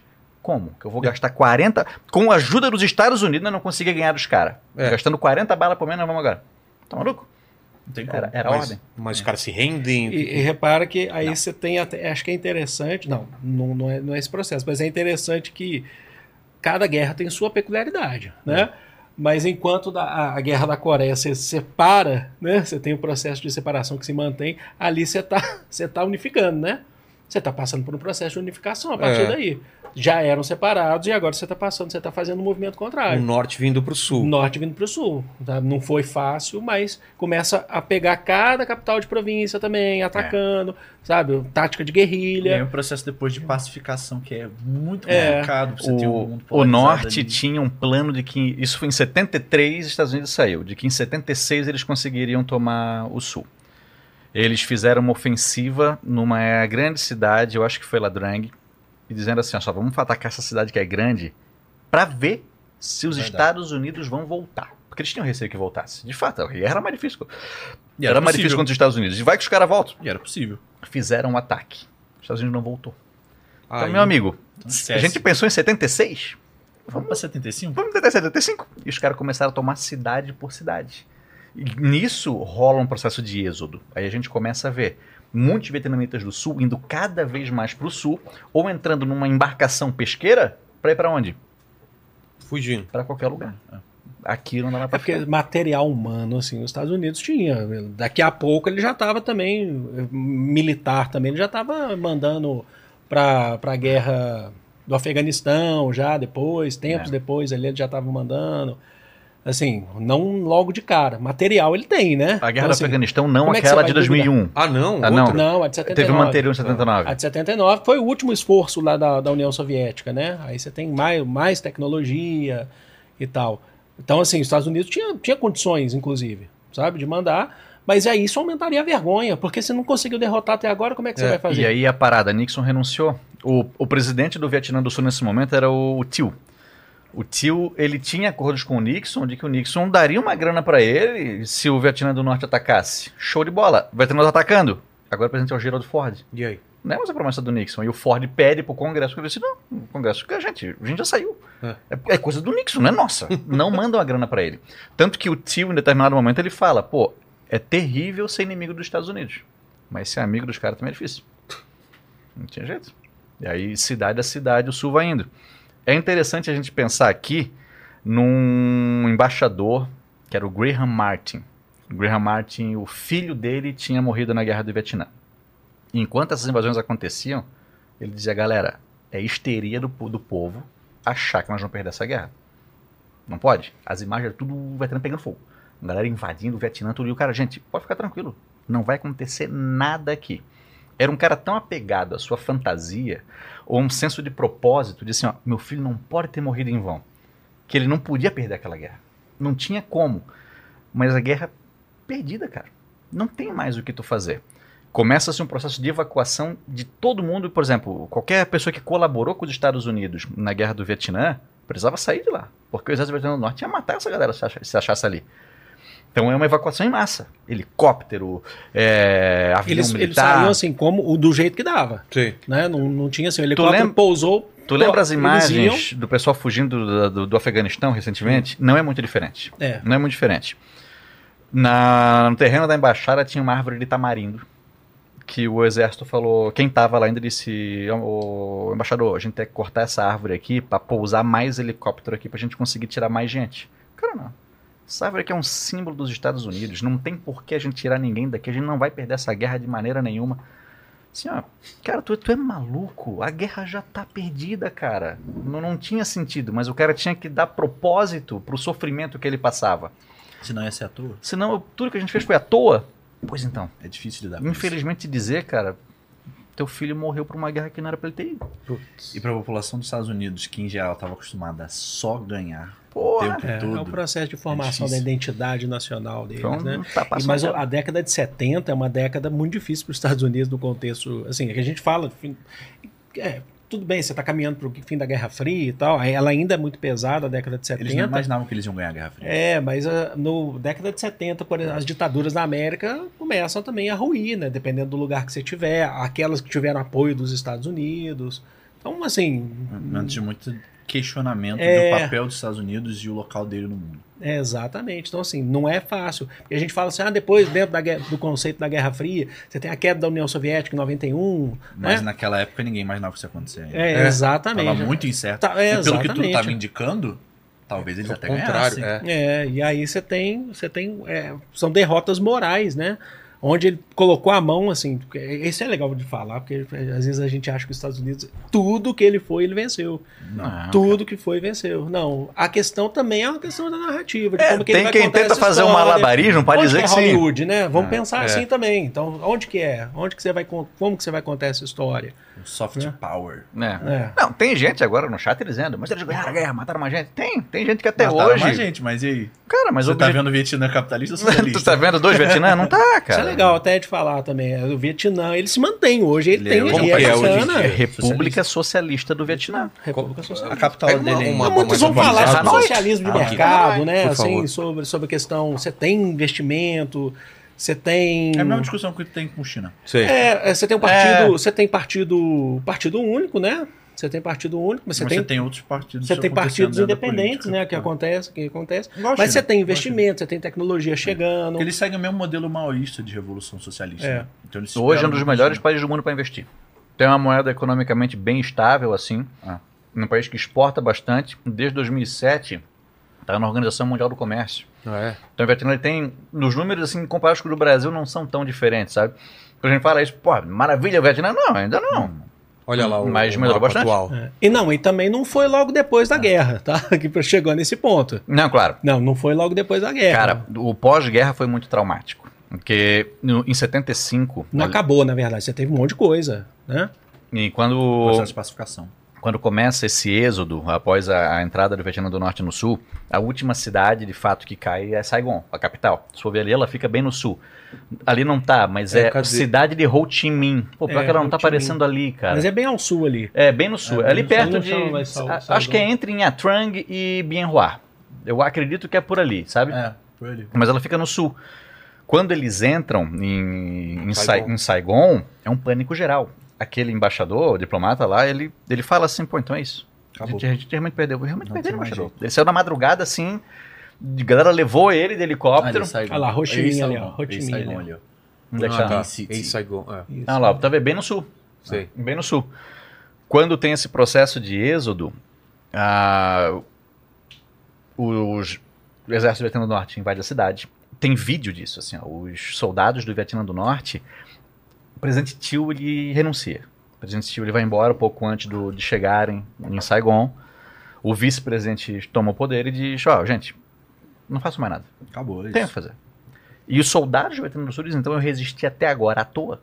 Os caras não gostam disso aí. Não tem. Eles, ainda É difícil perder, né? Ainda Ainda é. mais depois de tanto tempo. Pois tanto então, e assim, tu vai sacrifício. culpar os caras também, Hum. porra. Porra, lutou lutando aqui no último Às momento. vezes ele é filho, neto de alguém É, que tava que- lutando. Porque olha só, ele passou pela questão do, do colonialismo francês guerreando. Aí depois você tem a questão japonesa guerreando. É. Depois a questão francesa de novo guerreando. Depois a questão dos Estados Unidos guerreando. Então, Os caras estão guerreando desde o século eu XIX. vou te falar, a gente resistiu e ganhou. Essa Resistiu aqui e ganhou. agora. Não, depois você tem ainda invade o Camboja, expulsa chinês. Você tem todo o processo Aí ali. depois disso Os caras tudo... dão uma volta por cima. É. É. O que rola é. Tem, tem, tem um documentário muito bom do Ken Burns chamado The Vietnam War. São 10 Bom. episódios, tem 16 horas de material. Nossa. É bem longo, assim, de uma mas e meia, né? É, mas ele é muito completo. E nisso, no, no último episódio, mostra a queda de Saigon, onde mostra que um dos soldados ele foi até um memorial de soldados, fez ali uma continência por um minuto, tirou uma arma, desmontou. Não foi fazer o quê? É porque o sentido da vida dele até agora era isso. É, não foi agora? Os soldados, outros, começam a tirar a roupa e andar de cueca pela rua. Por quê? Eu não vou ser visto como soldado com farda, vão matar. Final de guerra é sempre muito traumático. Instantaneamente a cidade muda o nome para a cidade de Ho Chi Minh. O êxodo que acontece assim, ó, é, é o pânico geral na população, tentando sair como dá. Gente que, soldados que sabiam pilotar helicóptero, roubavam helicóptero. É Botava muito gente da família dentro e ia. né? Pra onde? Não tem porta-avião pra te receber. Os caras iam até Não o porta-avião. É. Não tinha como pousar no porta-avião. Todo mundo pula Nossa. do helicóptero no porta-avião e o piloto vai pro meio do mar. No, com o helicóptero voando, ele salta na água e o helicóptero cai. Para liberar espaço, ou por conta do peso, jogam os helicópteros na água. No porta-avião se botar mais gente. Os soldados pensando, por que desperdiçam um helicóptero? Uma máquina dessa, que primeira, o helicóptero foi usado como máquina de guerra, principalmente no Vietnã. Foi a primeira grande guerra onde ele É, foi usado como máquina de Argélia, guerra. mas o principal mesmo foi no Vietnã. Começou na Argélia, mas na, na Guerra do Vietnã ele foi assim, ó, explodiu o helicóptero com arma de guerra. E essa grande arma sendo jogada no mar. Tem uma Então, questão assim, ó. simbólica também. Tem uma questão muito simbólica. É onde tu viu de fato, assim, ó, perdemos. Perdemos, perdemos. Nem com esse avanço magnífico da estratégia militar e da tecnologia E não, e não só perdemos, perdemos na frente do mundo todo. Mundo Todo todo vendo. mundo tá Assistiu vendo isso. essa nossa vergonha. E foi a primeira vez que isso aconteceu também. Ô, a cara. primeira guerra televisionada a gente perdeu. Então foi, foi uma tragédia, assim. Quando termina, o, o Vietnã é unificado, se torna a República Socialista do Vietnã. Campos de reeducação são montados, aonde se busca reeducar quem foi educado na cultura errada. A gente agora vai aprender sobre o socialismo, vai aprender a ideologia do Karl Marx, sei a história do Ho Chi Minh. conhece a A questão do da reforma agrária ela se espalha pelo É. território todo, não Mas só Porque no você tem que norte. pensar que, assim, querendo ou não, o norte e o sul, eles têm questões ideológicas muito fortes. E nesse processo, um dos fenômenos para você sustentar ambas as máquinas né, de, de poder política ali é a questão da doutrinação ideológica. Isso acontece no mundo, isso acontece no Brasil. A gente tem aula de história no Brasil, Sim. antes de tudo, para dar o senso de que Brasil é Brasil, porque isso é um conceito muito Correto, fino, correto. né? Então no Vietnã aconteceu a mesma coisa. E aí você tem modificação. O cara do sul aprendeu o oposto que você. Como que eu vou construir uma sociedade É. que vai É. conviver, que foi educada durante mais de pô, 20, 30 A anos? odiar. é. Há um processo de apagamento da história do Vietnã do Sul. Cemitérios são destruídos. Ou seja, quem teve um parente querido do Sul que morreu na guerra não pode honrar seu morto, porque o cemitério foi Ele estava destruído. errado. Nossa. Então não teve isso. Assim, ó, pô, documentos sigilosos que estavam no, na embaixada americana foram picotados e queimados durante a invasão. Muitos desses, desses documentos, os caras foram picotados mesmo, mas eles foram montando de novo para ver nomes de possíveis inimigos do Estado que passaram anos em tempos de Espiões, reeducação. Esse governo não é esse novo governo agora com o Leduan, que é o, o- era o líder do partido, ele não é reconhecido pelos Estados Unidos e logo não é reconhecido pela maior parte do mundo Durante muito tempo. ah, no país vizinho, que é, o- é uma sanção econômica brabíssima no Vietnã, acontece também. Ele é sustentado principalmente com a ajuda soviética. E no Camboja, o país vizinho, um regime socialista muito violento é implementado também. Começa a haver alguns embrólios fronteiriços e o Vietnã é quem de fato resolve essa questão. Ele invade o Camboja, derruba esse governo que era apoiado pela China. A China, como represália, invade o Vietnã. O Vietnã não teve paz depois da guerra. Foi- Aconteceu meio que nem a Polônia também, né? É, que- e essa questão acho que é, é legal também porque é, em relação ao embargo, né? As sanções. É uma das formas que os Estados Unidos têm, por exemplo, com Cuba, Claro. o embargo a Cuba. É uma das formas que ele tem de manter na guerra de forma indireta, certo? Então, Porque eles podem ter saído da guerra, mas a revolução pode dar errado e isso ainda daria uma vitória é para eles de uma certa maneira. exatamente. A gente tava certo, olha lá. Vocês Exatamente. querem a vida como esses caras? Só pra você ter caras tavam noção, em, em- Cuba, é interessante, assim, não é o assunto, mas assim, pra, só pra gente entender, Um exemplo uma das, parecido, é. das táticas é o embargo que você fez, né, que você faz em Cuba, e o que, que Cuba descobriu depois que poderia sobreviver? Você não tem mais indústria, você não tem turismo, você está no Caribe. E aí o que, que acontece? Década de 80, década de 90 ali, Cuba vivendo do turismo. Os Estados Unidos começam a bancar, inclusive, terrorista para chegar em Cuba para explodir bomba. Para afastar tá. turista. Isso está no livro lá do, do, do Fernando Moraes, lá, Os Últimos Soldados da Guerra Fria, né? Que chegam lá explodindo, né? Chegam lá, explode, assim, a- a- aprende a fazer uma C4 ali, né? E ali no Panamá e tal, vai para Cuba, entra lá como turista, explode um. um, Um banco. é, não, Mercado. explo- explode banheiro de hotel, Ah. assim, para espantar turista, para turista não chegar mais e quebra, continuar quebrando a economia. Então é a forma que os Estados Unidos mantém de eh, se mantém para de manter ali na guerra e tentar acabar com esse modelo. O Vietnã ainda vai sofrer muito. É, até não, vai sofrer demais. É? O êxodo ele continua mesmo depois da guerra. É. O cara, sabe aquele do Tudo no Lugar ao mesmo tempo? O marido da mulher que ganhou o Oscar, luta pra Sei, caramba. sei, sei. Que era o de Indiana Jones.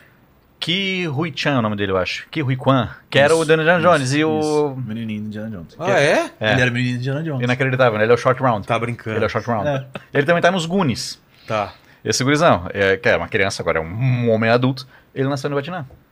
Ele nasceu lá durante a guerra, viveu lá no pós-guerra, mas a família conseguiu ir para Hong Kong, onde eles viveram num campo de refugiados e por conta de um programa de assistência a refugiados que os Estados Unidos propôs, ele pôde ir para os Estados Unidos. Então os Estados Unidos carregou uma culpa ali de, pô, fizemos, fizemos uma merda. E fizeram. E Um- até hoje tem impacto. Uma nisso. questão mínima a gente precisa fazer. Nos Estados Unidos tem a pequena Saigon, onde mora ali, sei lá, 300 mil vietnamitas que puderam ir para lá. Vietnamitas que foram para vários lugares do mundo, inclusive.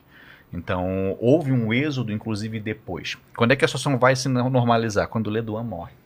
Quando o Le Duan morre, o Vietnã olha para a China e pensa, pô, o que esses caras fizeram 10 anos atrás é uma boa. É um bom A gente, modelo. a gente se mantém socialista, mas vamos saber pro mundo. Que tal? Ah. Estados Unidos, tira o embargo, show de bola. Vocês vão acabar com os campos de reeducação? Acabamos, beleza. E os, os prisioneiros que vocês têm? Vocês vão soltar? Soltamos.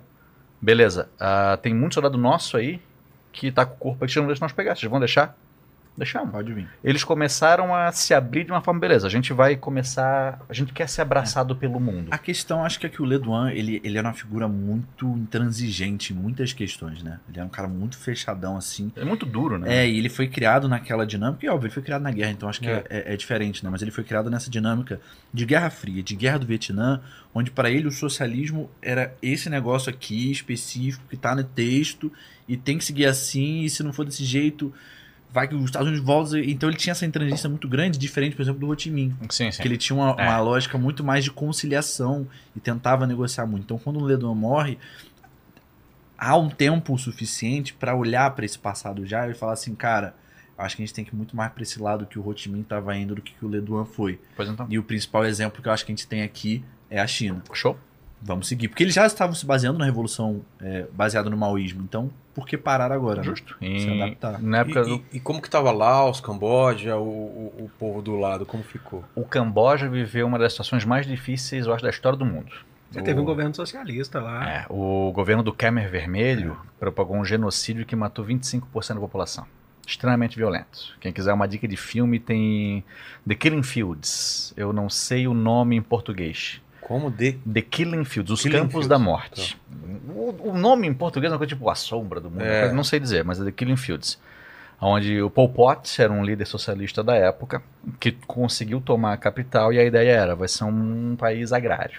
E fez uma grande marcha para partes agrárias do país, onde não tinha qualquer tipo de comida, assistência, pessoas que não tinham aptidão para trabalhar com aquilo. Foi um fracasso total econômico. Foi um fracasso.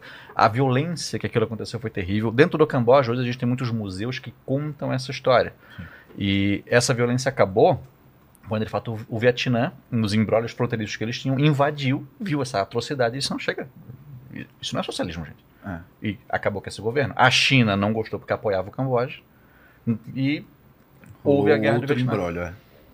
Teve isso. O Laos também viveu o período de guerra civil. Então não ficou fácil para Tem uma ninguém. ali. cordilheira lá, tô vendo no mapa, né? Que divide É. Laos e. e- É. e- É, o Laos foi muito utilizado, a gente tava falando aqui. O Laos, ele muito foi- utilizado como rota, né? É. Pra. A trilha de Chi passagem do norte pro saía sul, do é. Eu, norte. eu é? acho que tu foi no banco que a gente É, falou foi do. É, gente Ah, falou- tá.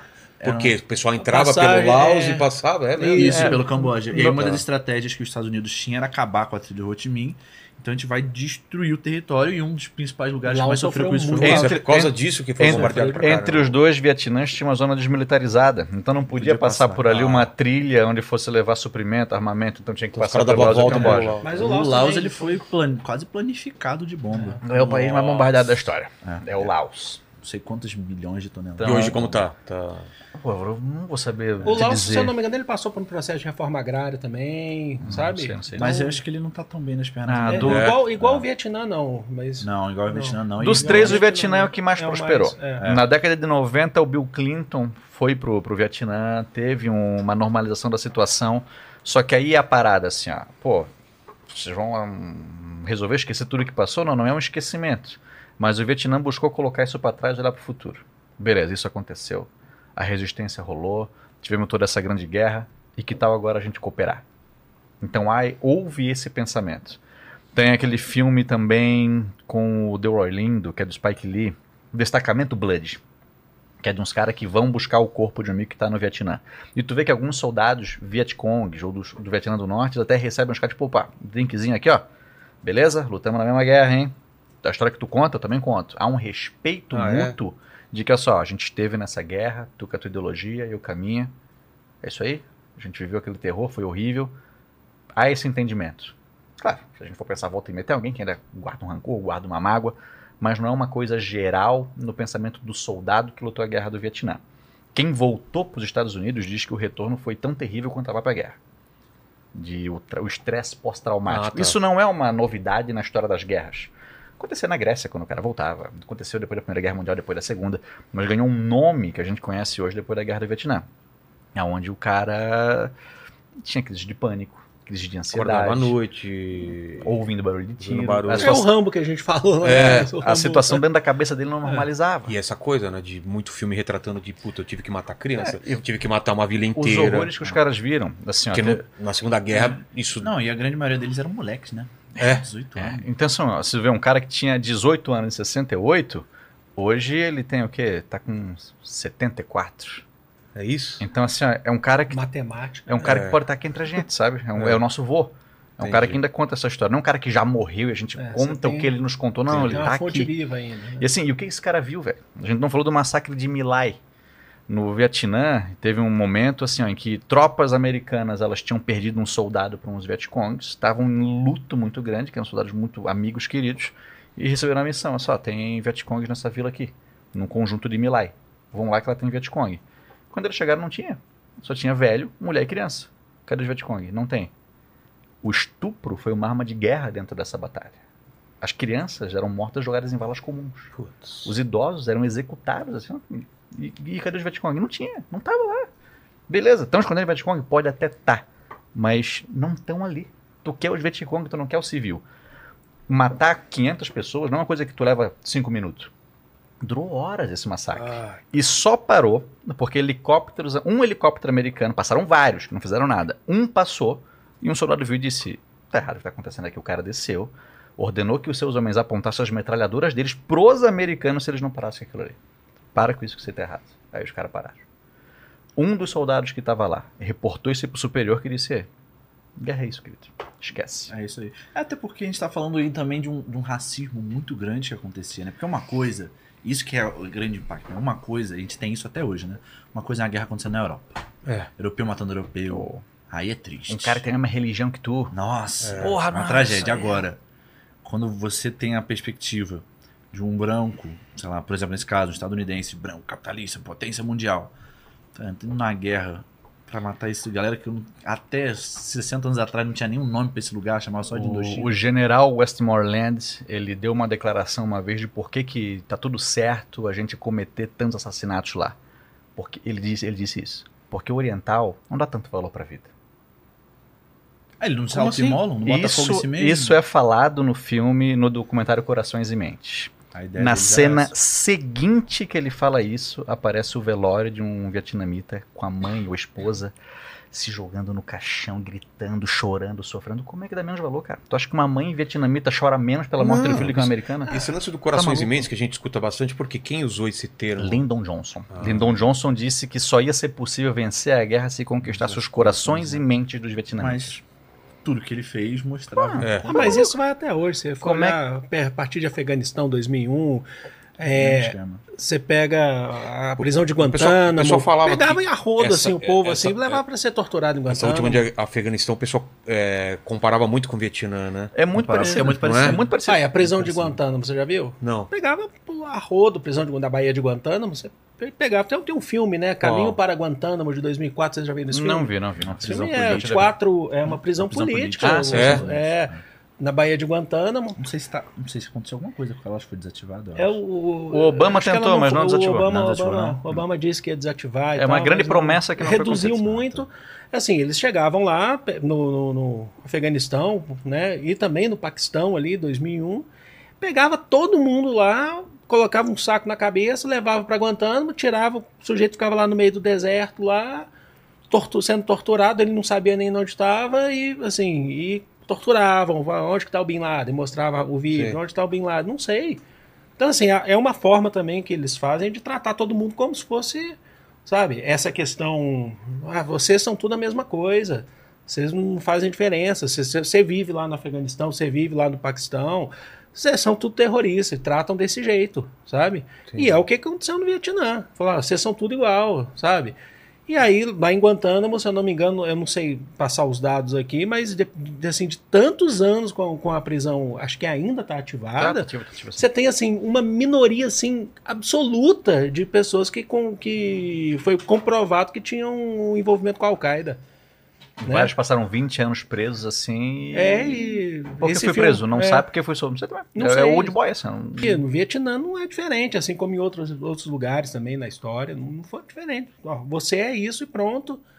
Joguei ali. E assim, isso é triste porque boa parte do mundo com essa influência acaba reproduzindo isso Claro, também. claro. Né?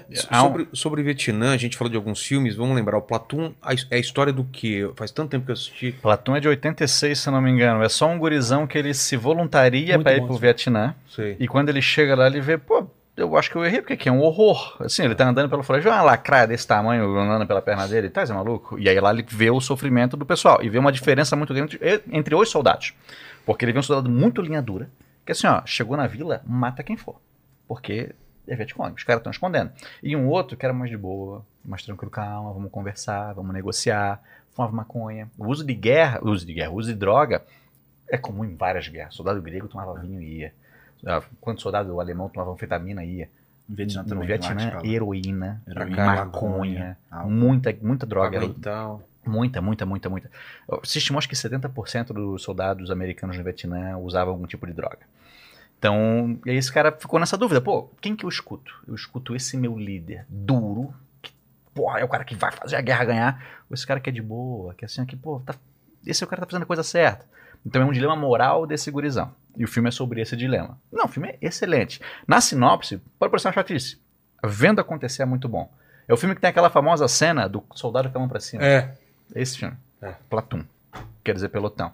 Ah, é, o Charlie Sheen é o protagonista. É. Dez anos antes, o pai dele foi o protagonista do Apocalipse Sinal. Exato. Apocalipse Sinal é que o Willard, que é o, tenente, ele recebe uma missão de matar um coronel que desertou. Pirou. Pirou. O cara tá maluco. Que é o Marlon Brando. que é o Marlon Brando. Que era muito Tá. comum. Né? É? Que- Pirou. É, isso era muito comum. E assim, tenho que achar esse cara e matar. E é uma. um- Ele, ele, no filme, ele, tipo, ele pirou e tá lá o quê? Vivendo a revelia, fazendo a o que ele quer. gente não sabe. Então tu Ah. percorre esse rio e tu mata ele quando chegar. E aí a parada. É o filme do que eu mais gosto é Apocalipse Sinal. É? Porque mostra uma realidade. É do Kubrick, tu- né? Não, é do, do Coppola. Ah, do Coppola, Kubrick é o Nascido pra Matar. Putz, que é também excelente. filmaço, que é excelente. cara. Excelente. O nome do Nascido pra Matar é Full Metal Jackets. É. Que é porque havia um projétil que ele era revestido com uma camada extra de metal pra ser mais mortal. Entendi. Full Metal Jacket. Tipo, ela tá sendo jaquetada, essa bala. Tipo, bota esse título de filme não É. é, jaquetado. Vai assistir É. filme, não vai ver. O, Nerd, o Nerdcast falava isso aí. E aí, Apocalipse Sinal é assim, ó, tô percorrendo um rio e tu vendo toda a realidade do Vietnã ao teu redor. Tu para num ponto onde tem um general que ele fala, eu adoro o cheiro de napalm pela manhã. Sabe? Ele tá surfando. Uma das cenas que eu acho mais maravilhosa desse filme, eu sou o cinema. Ah, é, os caras cinema. explodem dinamite surfa. Surfando enquanto tá rolando o combate. E o cara mandando, vai surfar, que surfar é bom. É. E assim, ó, ele vê um vietnamita com as tribas pra fora, assim, e fala: o que todo homem que tá lutando com a tripa pra fora, ele merece a minha água. Ele pega a água pra dar pro cara. Quando ele vai dar, alguém fala: olha aquela onda. Ele o quê? Onda boa. Ele joga água fora e vai surfar. Foda-se. Isso mostra uma desumanização dos É. caras imensa, assim, ó. Então, e o filme é maravilhoso. Hum, Querendo ou não, essa desumanização às vezes é até um recurso psicológico pra você conseguir lidar com aquilo Pra também. Tem esse lado é. maquiavélico, mas também Até- tem um lado de sobrevivência. Tem um assim. episódio do Black Mirror que fazem isso, né? Hum. Que os caras, eu não sei se é uma droga ou é uma realidade que eles, os caras aplicam no equipamento que vem os outros como inseto, né? Como se fosse É, alienígena pra sim, poder sim, matar sim, e Que é, depois... um- é uma forma da gente conseguir sobreviver. É. Porque uma coisa é eu matar alguém que nem eu, outra coisa é eu ter que estar em combate com um cara que, na minha visão, é Sim, um sim. ser inferior. É. Isso tem uma questão malvada, mas ao mesmo tempo, para um moleque de 18 anos que é obrigado a matar a pessoa que tá lá, É o jeito que ele... é o jeito de vez que ele encontra. A, a guerra é muito complexa nesse Não, sentido. é difícil, não, é difícil. demais, cara. É difícil. É assim, ó, da- quando se fala em quem ganhou, quem perdeu a guerra, tudo, tem um soldado norte-vietnamita que ele deu um- uma fala naquele documentário que eu te falei, que ele diz assim, ó, só fala que entre quem ganhou e quem perdeu, quem não lutou. É. Assim, ó, ele disse, pô, eu, eu tô do lado que, que venceu. Os soldados norte-vietnamitas perderam um milhão de homens. Civis de vietnamitas, 2 milhões. O exército do Vietnã do Sul, 250 mil. 58 mil soldados americanos. 58 mil ele- soldados americanos. Ele é um dos que dos um milhão que morreram, ele é um que sobreviveu. Ele volta pra vila dele, onde todos os filhos de, de- de- da, da- Você somou Da aí rua. quanto que deu no final das contas? Deu gente ah, deu 3 milhões e tanto Putz. assim. Mas assim, ó, aí a parada. 4 milhões no Quase total 4 milhões tudo. total. assim, Aí, né? mas aí a parada, eu voltei, mas o filho da minha vizinha não voltou. Eu vou É. celebrar que eu voltei? Minha É. família vai comemorar o meu retorno, sendo que o do vizinho não? Eu vou celebrar que eu voltei, mas meu primo morreu? E aí? Ninguém comemorou, cara. Ninguém ficou feliz com o fim dessa guerra. Então, tanto que assim, ó, da- soldados americanos, quando a guerra termina, alguns disseram, pô, finalmente acabou. Pô, tu tá maluco? Tu vai comemorar que finalmente acabou? Pô, tu vai celebrar o fim dessa guerra? Olha quanta gente Não morreu, cara. comemorar, né? Ninguém comemora essa guerra. Fala-se sobre quem ganhou, quem perdeu, quem não lutou. É. É uma tragédia. O nome da guerra. O vietnamita não chama ela de guerra do Vietnã. Chama ela de guerra resistência contra os americanos. Ah, é? Porque na perspectiva deles é. Se você for olhar por um todo, né, se pegar desde o século XIX até chegar a 74, 75, você está falando, você tá falando de conflitos, né, que são conectados, que são anticolonialistas, antiimperialistas e aí no final você, aí você tem esse É, processo que é anticapitalista. Oi? Ah, É, socialista. É, é socialista. Então é anticolonialista. É, olhando o pacote é anticolonialista, antiimperialista e, e anticapitalista, né? Durante quase 100 anos. né? durante quase 100 anos, assim, é assim, dá para dizer assim, talvez, acho que ainda você tem um povo ainda muito sofrido por conta da história, mas é um momento que eles al- alguém lá consegue respirar, sabe? Hoje em dia, né? Hoje em dia, falando Finalmente. hoje, finalmente, alguém consegue respirar e falar, pô, a gente não tá vivendo por mas todos os problemas que, que, que, Mas que tem, a com certeza, vai assim, ter. não é, não é a minha área de especialização, mas com certeza, considerando, né, numa perspectiva histórica, tem muita ferida aberta ainda pra trabalhar. Ah, claro. Tem, Ah, tem, tem, tem, tem, tem. Como em toda guerra, né? Foi a guerra mais divisiva da história dos Estados Unidos, tirando a Guerra Civil. Porque havia toda essa questão de orgulho ao teu país, sabe? Red Forman, de Ted Savage Show, dizia: se o governo dos Estados Unidos quiser colocar um míssil na tua bunda, tu diz obrigado. Havia quem tinha esse pensamento. Gente, a gente não pode perder essa guerra. Se o governo mandou, tu vai fazer. Gente, cara, vocês estão malucos. Quando teve a convenção do Partido Democrata em 68, houve uma manifestação em que mataram alguns estudantes. A notícia era: o governo americano não está satisfeito em mandar jovem para morrer no Vietnã, tá matando eles aqui. Então foi uma crise de credibilidade gigante para o governo americano todo esse período. E para o exército. O exército desmoralizado. Galera, nós perdemos para o Vietnã.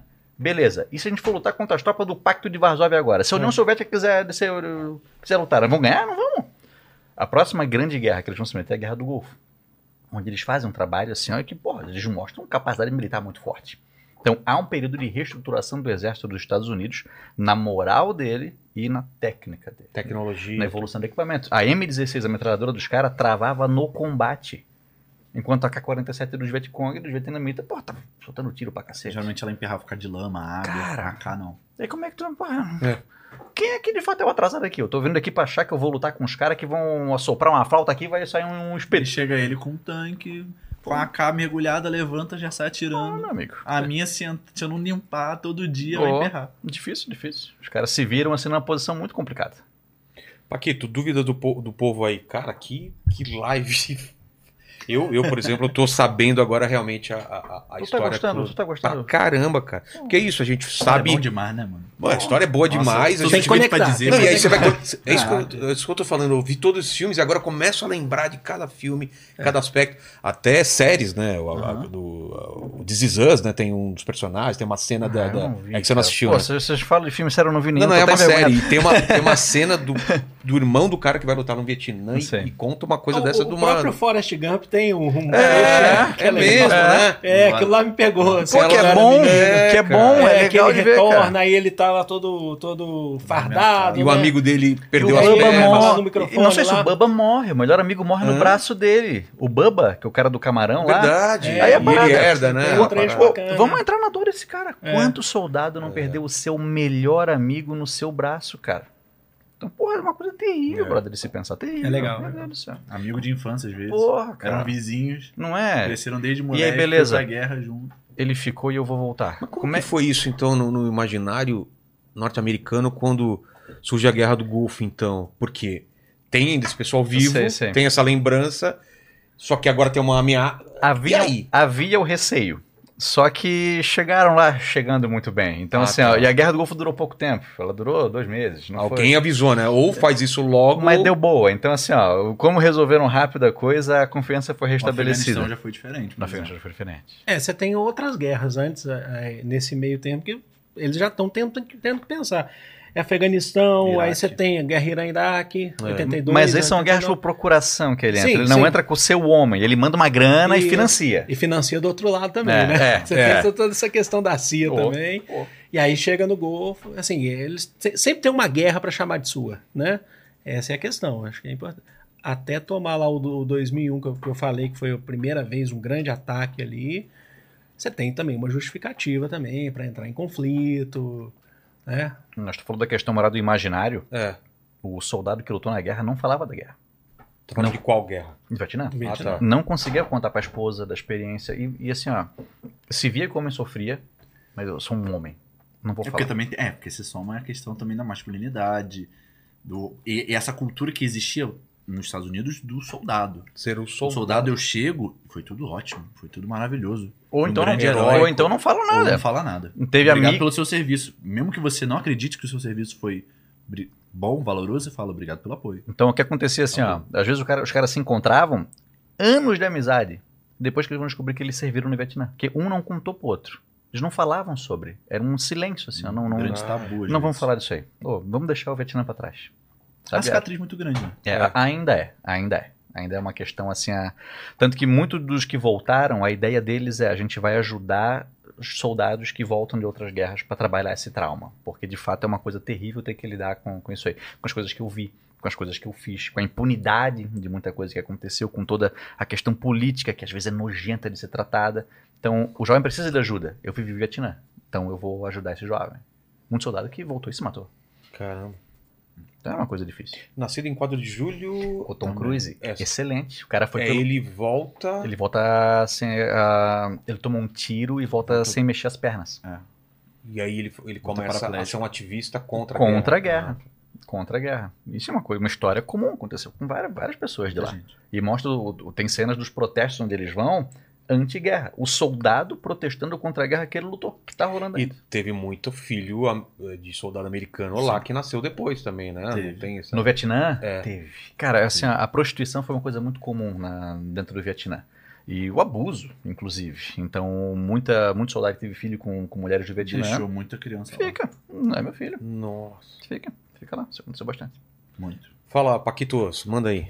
Ó, aproveitando esse gancho aí, é, o Belo, acho que é Léo Belo, ele mandou aqui é, qual que é o melhor filme de, dessa- sobre essa guerra, é, na opinião de cada um. O Logan acho que falou, né, que é o... É, o- Cada um deve ter seu preferido. É, vamos meu preferido é Apocalipse Now e para documentário eu recomendo que ele veja ou a série do Ken Burns ou Corações e Mentes. Isso é fácil de achar? ou- Cara, o documentário, se tu tiver um. se tu manjar a pirataria, tu acha. Ah, o documentário. Corações e Mentes no YouTube legendado tem. É? É Tem. fácil, esse é fácil. Tem, é. Eu sigo, sigo o relator. É? Ô, Cara, eu gosto também muito do Good Morning Vietnam. Ah, bom, bom, bom. Muito bom. Do... Bom. Qual é o nome daquele ator? gente? Robin Williams. Robin Williams, que ele vai de É. radialista e todo o impacto dele, eu acho bem maneiro também. É, e nesse filme tem um debate interessante, porque chega um momento em que um- o irmão do interesse amoroso do Robin Williams, ele adentra dentro da luta armada. É. E um diálogo deles é, meu amigo, o invasor aqui é tu. O errado aqui não sou eu. O errado é tu. Então tu que vai embora. Tu se confronta assim. O Hollywood começou a confrontar um pouco o fantasma do passado com, com o cinema. Mas filme de guerra veterana tem, tem, tem vários É. bons. Agora, agora de cabeça aqui eu não tô lembrando. mas- jogo. é, Qual? Tem jogo, Jogo- tem o jogo de Battlefield. Bad Company 2, tem uma tem, DLC sobre o nossa, Vietnã tem- que é tem muito boa. coisa que é, Muito, muito, muito não boa. para assim, né? É. O Vietnã produziu muito material, né? É. Teve um impacto cultural muito grande nos Estados E Unidos. assim, nem sempre sobre a guerra em si, mas É. sobre o que rodeia a guerra. The Post eu acho excelente, porque fala a questão do Pentagon Papers, dos soldados indo lá, vendo que essa guerra aqui, ó, estamos mandando muito mal nessa guerra, o que o governo vai fazer a respeito disso? Então é também é uma dica interessante para assistir, The Post. Fala aí, Paquitos. Ó, é, o Rodrigo BR mandou aqui: os custos dessa guerra não ajudaram, não contribuíram com o fim da União Soviética? Como a guerra foi cara para ambos os lados, isso não teria ajudado a colapsar a economia lá? Acho que tem muito mais a ver com questões internas deles de gestão e sucessão de líderes depois do, do Stalin do que de fato. Eu não colocaria isso como um fator principal. também não. Eu acho que a- as guerras como um todo. As guerras como um todo como um todo, ajudaram. não só Beleza. do Vietnã. Show, mas aí você tem uma questão de administração do Gorbachev, Mas é, mas é isso. Eu acho É. que a questão é muito mais, mais de uma questão administrativa interna É, e processos específicos da União Soviética do que é. A União Soviética é teve o seu Vietnã. Ah, em 79 É. houve É a crise, última cartada. houve crises políticas no Afeganistão e a União Soviética buscou manter aliados seus lá.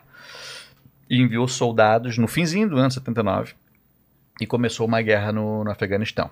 A ideia deles é, claro que nós vamos ganhar porque nós estamos lutando contra mujahidins que estão escondidos em cavernas. Então tá Entre eles, Oi? Entre eles Osama Bin Laden. Osama Bin Ah, é? Bin Laden, Bin Laden é um- ele é saudita, mas ele foi até lá porque visto como uma guerra santa. É uma ele guerra ganhou o know-how ali. Ali-. Quem armou os Mujahideen para lutar contra a União Soviética foram os Estados Unidos. Com doideira. uns lançadores de foguete que tu botava no ombro aqui e derrubava helicóptero. Aquela, Então, aquela assim, imagem que a gente tem do, do, do guerrilheiro árabe com, com um RPG É. no, no ombro é dessa. Dessa guerra. Então foram 10 anos de guerra. E dois, dois líderes socialistas que lutaram. O Leonid Brezhnev, que veio a falecer durante ela, e quem assumiu depois foi o Gorbachev. Quando o Gorbachev assume, ele faz um esforço para acabar aquela rápido, tal qual o Nixon. Do tipo, aumenta o número de soldados, aumenta o número de ataques de helicóptero, tudo. Não tem jeito. Chega um momento que eles percebem que a gente não é, tem como então, ganhar. assim, foi um todo mesmo, foi nas guerras, foi Mas cada é- vez mais é não afastamento seria- com a China, é. então assim, você Não tem é a essa questão questão. É. da morte do Stalin em 53. Pro É, vai pro processo, é, né? Não é a questão Foi, foi caindo aos pouquinhos. Ela assim. faz parte, É, né? responsabilizar faz o parte, mas Vietnã não, é- seria ela correto. Guerras em todo, fechou, mas ah, quero. Mas ainda assim, as guerras em todo É, mas, não ó, seria um fator principal. É, mas assim, ó, quero responsabilizar administrativo, uma né? guerra. Me diga qual dessas guerras foi a que Foi fez a mais- ferida maior na União Soviética? doeu, A do Afeganistão. Com certeza. A do Afeganistão. Com certeza. O Alex Souto pediu pra perguntar pro Vilela se ele lembra da HQ Denan, que a Marvel lançou nos anos 80 e veio aqui pro Brasil também. Tenan, não. Ó, é, perguntaram também se a tensão entre as Coreias pode se tornar no futuro uma nova guerra do Vietnã, visto os paralelos que tem entre as duas. Não gosto desse tipo de comparação. É, não. Eu acho que na história a gente não, os fenômenos não se repetem. Eu sou É, dessa então, ideia. também Tem eu gente não- que discorda comigo, mas eu acho que os fenômenos não, Não, se não, repetem. eu- a Guerra da Coreia é um conflito congelado, a gente chama, né? Ele se mantém do jeito que está e tá tudo certo. Eu não, Uma hora. eu, eu não vejo assim que em algum momento vai acontecer novamente uma É, guerra, É, sabe? E Eu- mesmo se um dia, quem sabe acontecer, ele tem particularidades muito específicas É. que dariam um outro podcast. E é Então um não, outro então. contexto também. É você não tá contexto. vivendo mais o contexto da Guerra Fria, você não tem. É outro contexto histórico. É. Na época do- da origem do conflito é diferente por causa da geografia do local. É parecido, mas é diferente. Ao mesmo tempo, hoje em dia também é completamente diferente. Porque às vezes acontece um grande alarmismo. Por exemplo, Kim Jong-un faz um teste nuclear. É. a terceira guerra mundial. Vai começar. Gente, calma. Não, eu, fiz, Calma, calma. fiz- vídeo, inclusive, sobre isso. É, todo, é, explicar. Aí, é, você tem as perguntas, né? A terceira guerra mundial, parece que o pessoal quer, né? Vai vir quando? O por pessoal quer- é, na verdade, o pessoal quer parar de pagar as contas. É isso que o pessoal É isso mesmo. Me fala quando vai ter a terceira guerra, que eu É, desentrego tudo, começo a Pois é. comprar pra caramba. Às vezes uma impressão que me passa é que a galera acha que guerra é legal, que o mundo quer guerra. Gente, o mundo não quer guerra. Guerra não é legal, guerra é sofrido, galera. Então, assim, ó, vamos torcer para que não tenha e não vamos se alarmar quando qualquer coisa acontece. Seria bom que Kim Jong-un não fizesse um teste nuclear a cada dois anos. Seria excelente se ele não fizesse isso. Mas, gente, não quer dizer que ele fez um agora, a guerra vai começar já. Calma. A escalada para uma guerra acontecer, ela é longa. Não é uma coisa que vai acontecer da noite pro dia. Beleza? Então, Eu acho Calma. que também O teste ideia. é mais pra não ter do que ter, né? Na verdade. é, pra ele ficar é na. é isso. Pra galera ter medo dele e deixar ele lá. Porque a gente também não. Eu também não sou cético de que no, no, no sentido de que ah, também não vai ter nenhuma guerra. Mas acho que, Pode mas ser essa que tenha. uma mundial. É, a que vai- eleição de Taiwan aí guerras deu uma, deu É, uma então, esquentada. pode ser que tenha. Só que eu acho que nessa questão calma, mundial, Mundial, de falar é de uma difícil, terceira é. guerra. É. Mas acho que também vem dessa ideia, e a gente tem que ter esse cuidado. Tem muito na história, a gente não, mas a gente sabe que tem, e o pessoal de casa sabe que tem, uma galera que olha pra história e liga ela só à guerra Sim, sim. e coloca É. ela como entretenimento. Tipo assim, ah, Ah, eu é adoro história. verdade. É que você gosta da Segunda Guerra Mundial, é fantástico. E aí você fala Pô. assim, irmão, calma. Tem tanta coisa na história, você vai ficar olhando só pra guerra, porque tem aquela pessoa que gosta de história que ela só gosta de história militar. Sim, sim. E ela olha pra história militar como se ela fosse uma coisa imaginária, assim, meio artificial que não E existe na foca muito em realidade. batalha, né? É, batalha. É. Não E os enxerga as pessoas. políticos Porque e o Paris, é, chega a França que falou com a Inglaterra, falou, não, mas calma aí. Não foi a França, não foi o país França que levantou e entrou no avião. Sabe? E esse, esse tino que a gente às vezes perde, né? Porque história é estudo de ser humano. Se não tem ser humano na história. E a gente tem essa mania de olhar pra essa história, distanciamento. que é muito mais, sei lá, relações internacionais do que história, Isso. e falar que gosta de história. Perfeito. E eu acho que isso leva também a esse, essa fetichização da história de guerras, assim, muito grande. Fala, Paquitos. Ó, eu coloquei aí o, o quadrinho lá que. Ah, não. que Ah, citado, não, né? não, não vi não. Ah, eu Nandi achei- Vietnã. eu achei que era Nandi de Freira. pois é. Não. É porque é, é, foi muito comum que não se falasse também ah, you serve in, you serve in Vietnam. Não falava you serve in Vietnam. Teve, teve, teve Não. esse. Ó, é... e aí o Stitch, ele perguntou, talvez vocês já até tenham falado um pouco, ele perguntou assim, quem financiava o Vietnã? Os caras tinham armas infinitas? Quantas potências estavam envolvidas nessa guerra? Praticamente, né? Do Vietnã do Norte ou do Sul? Os dois, acho que ele perguntou. Acho que os dois. É, mas É, não- praticamente. Vamos colocar, não é infinito, mas assim, é interesse de todo mundo da Guerra Fria, de um bloco e do outro, que o negócio desse certo.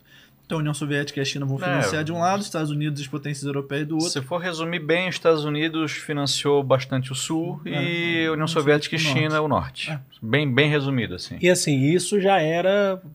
Não é O infinito, não é quase infinito. Você, você tá falando tem de as grandes, maiores grandes economias, potências. né? Pois é. Ó, e o Jamil, ele perguntou aqui, como se encontra o exército do Vietnã hoje? E se houver algum bloqueio naval devido ao problema de Taiwan, qual seria a importância do Vietnã? Então, o exército do Vietnã ele foi unificado quando teve a queda de Saigon e o exército do Vietnã do Sul teve que ser reeducado. Então, beleza, conforme passa o tempo, esse cara já se mostra um soldado já ligado ao Vietnã do, as- os ideais que eram do Vietnã do Norte e ao que hoje é o Vietnã unificado, show de bola, ele faz parte do nosso exército, isso aí passa. Então, o exército do Vietnã hoje está tá ali.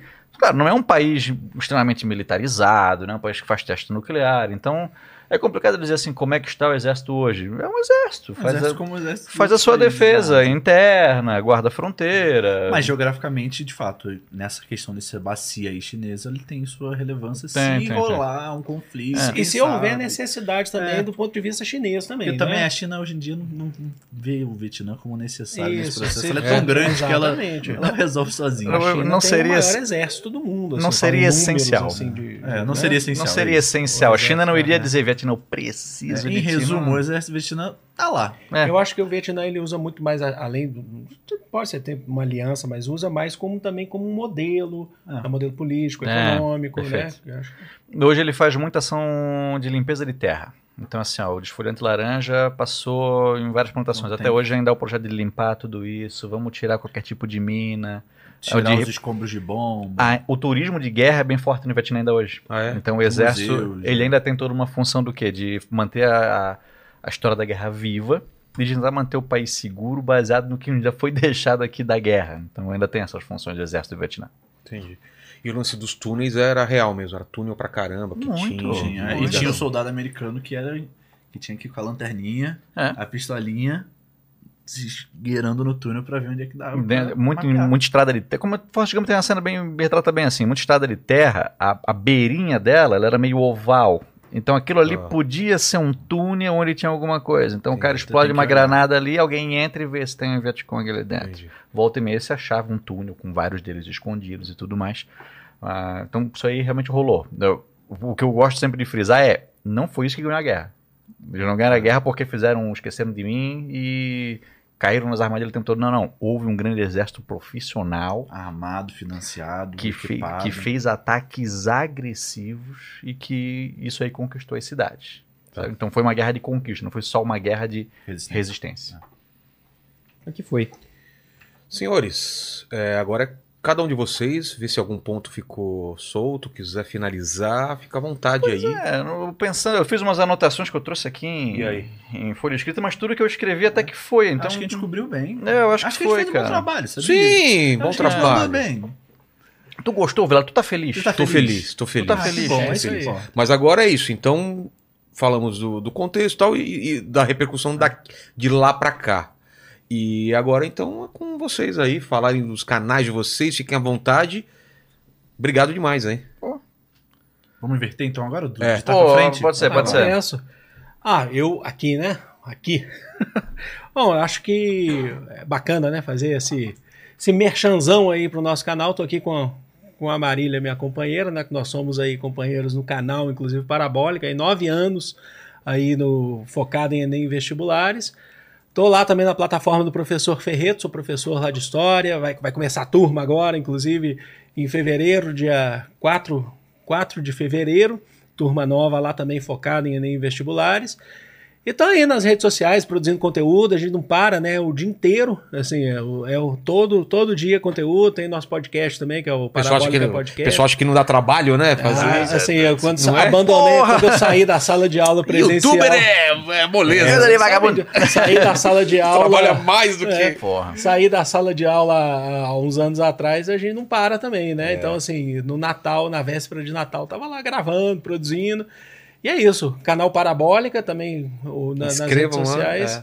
É Tá o- chegando o em um milhão, hein? Renault. Tamo- É? tamo Tá chegando em um milhão. Estamos chegando a um milhão. Vamos No bater final um de milhão. ano, assim, começo de, de ano letivo, antes de começar, dá uma, dá uma, uma, Na moral. uma parada, né? É. Mas temos lá conteúdo de história, filosofia, história da arte, geografia, História da arte, eu queria fazer um programa sobre história da arte aqui, depois História me da ajuda. Oh, com certeza. Marília ali, a gente já. O Pedro estuda Renan é um bastante, cara né? humilde, É mas ele é um- uma influência para todo professor de história que tá na internet agora. O Ah, Vitor que- Soares, nosso amigo de História Meia Sério? Hora, Não, via o conteúdo desse cara pra caramba. Eu vi é muito vídeo do Pedro né? Renault. A gente- história na a gente fica- Você é velho assim? Você é velho assim? Eu Nove tenho- anos, cara. Não, no, no, ca- o canal tem nove anos, né? Tem É. 41, né?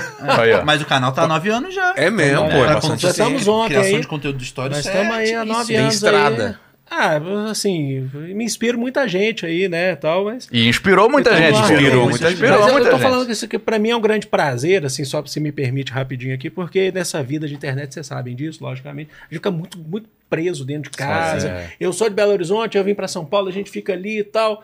E, assim, de repente você descobre, você, nos eventos, numas questões dessas, a gente conhece o pessoal que a gente admira tanto, né? Eu sigo eles, conheço eles, assim, o trabalho deles, assim, já. Você também, logicamente, né? Tô sempre assistindo, dando risada em muitas coisas aí, melhor não, não falar de algumas coisas. Mas tô sempre aí e para mim é um grande prazer, assim. Eu vou, vou até confessar aqui, antes de passar a bola aqui, que tá sendo para mim, assim, um- é, é- Eu não quero dizer sonho, mas é, assim, é um... Realização. Poxa, que É legal. porque a gente fica preso ali dentro só do nosso estúdio, Você não gravando, tem noção, gravando, né, gravando. Pra Você ter noção, assim, só pra fechar esses dias aí, a gente tava andando na rua, descobrimos lá um casal de youtubers, né, do, do, do Nerd Show, que mora lá perto de casa, assim, a gente ficou todo, né? Nossa, eles, né, moram Eles aqui perto de que eu casa. sofro. Nossa, a gente se encontrou assim, passeando com o cachorro, eles passaram, falando, não acredito tal. Então, assim, pra mim tá, é, tá sendo muito bacana. Eu agradeço demais o, o, o- convite e, e contem comigo. Tá? Poxa, vamos contar sim. Obrigado. É o Rafinha Bastos agora, então? Sou É, eu, sou eu, rapaziada. Rafinha aqui. Sacanagem, ó. João, todas as redes, se procurarem, é sempre OP Barba Russa. Tem TikTok, Instagram, tem no YouTube também. Sai vídeo todo dia, eu faço um- uma série de vídeos que são as efemérides do dia. Aí, Então, todo dia de manhãzinha, quando for pegar o busão, eu conto tudo que aconteceu naquele mesmo dia. Então, 26 de janeiro, aconteceu isso, de 1800 e tanto, 1900 e tanto, enfim. Então, tem vídeo todo dia, tem também sempre os reacts, alguns mini docs que eu faço de vídeo curto. Então, o pessoal vai gostar bastante é, de acontecer. Conto algumas descobertas arqueológicas também, enfim. É uma pegada diferente deles um pouco, é mais de divulgação científica, mais ampla, assim. Mas acho que agrega também. E é isso, cara. tô Conteúdo muito- de qualidade. tô viu? muito É bom, é bom, feliz. é É bom, é bom. Tô muito feliz de estar aqui, é muito maneiro. Cara, gravar podcast é sempre muito legal. Gravar podcast do assunto que a gente gosta, com a galera que a gente gosta, é melhor ainda. E estar gravando podcast com quem a gente gosta, do assunto que a gente gosta.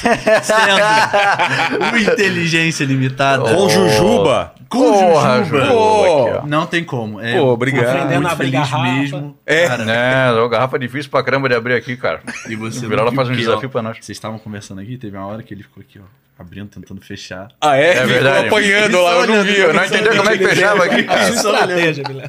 Mas deu boa, deu boa, Eu consegui. fiquei só olhando, que nem você falou. Fiquei só olhando. É, só não ajuda, né? É, eu vou ficar vendo. Vitor, é contigo aí. No, pessoal, é, meu canal é o Vogalizando a História. Faço ele junto com o meu sócio Marco. Um beijo pra ele.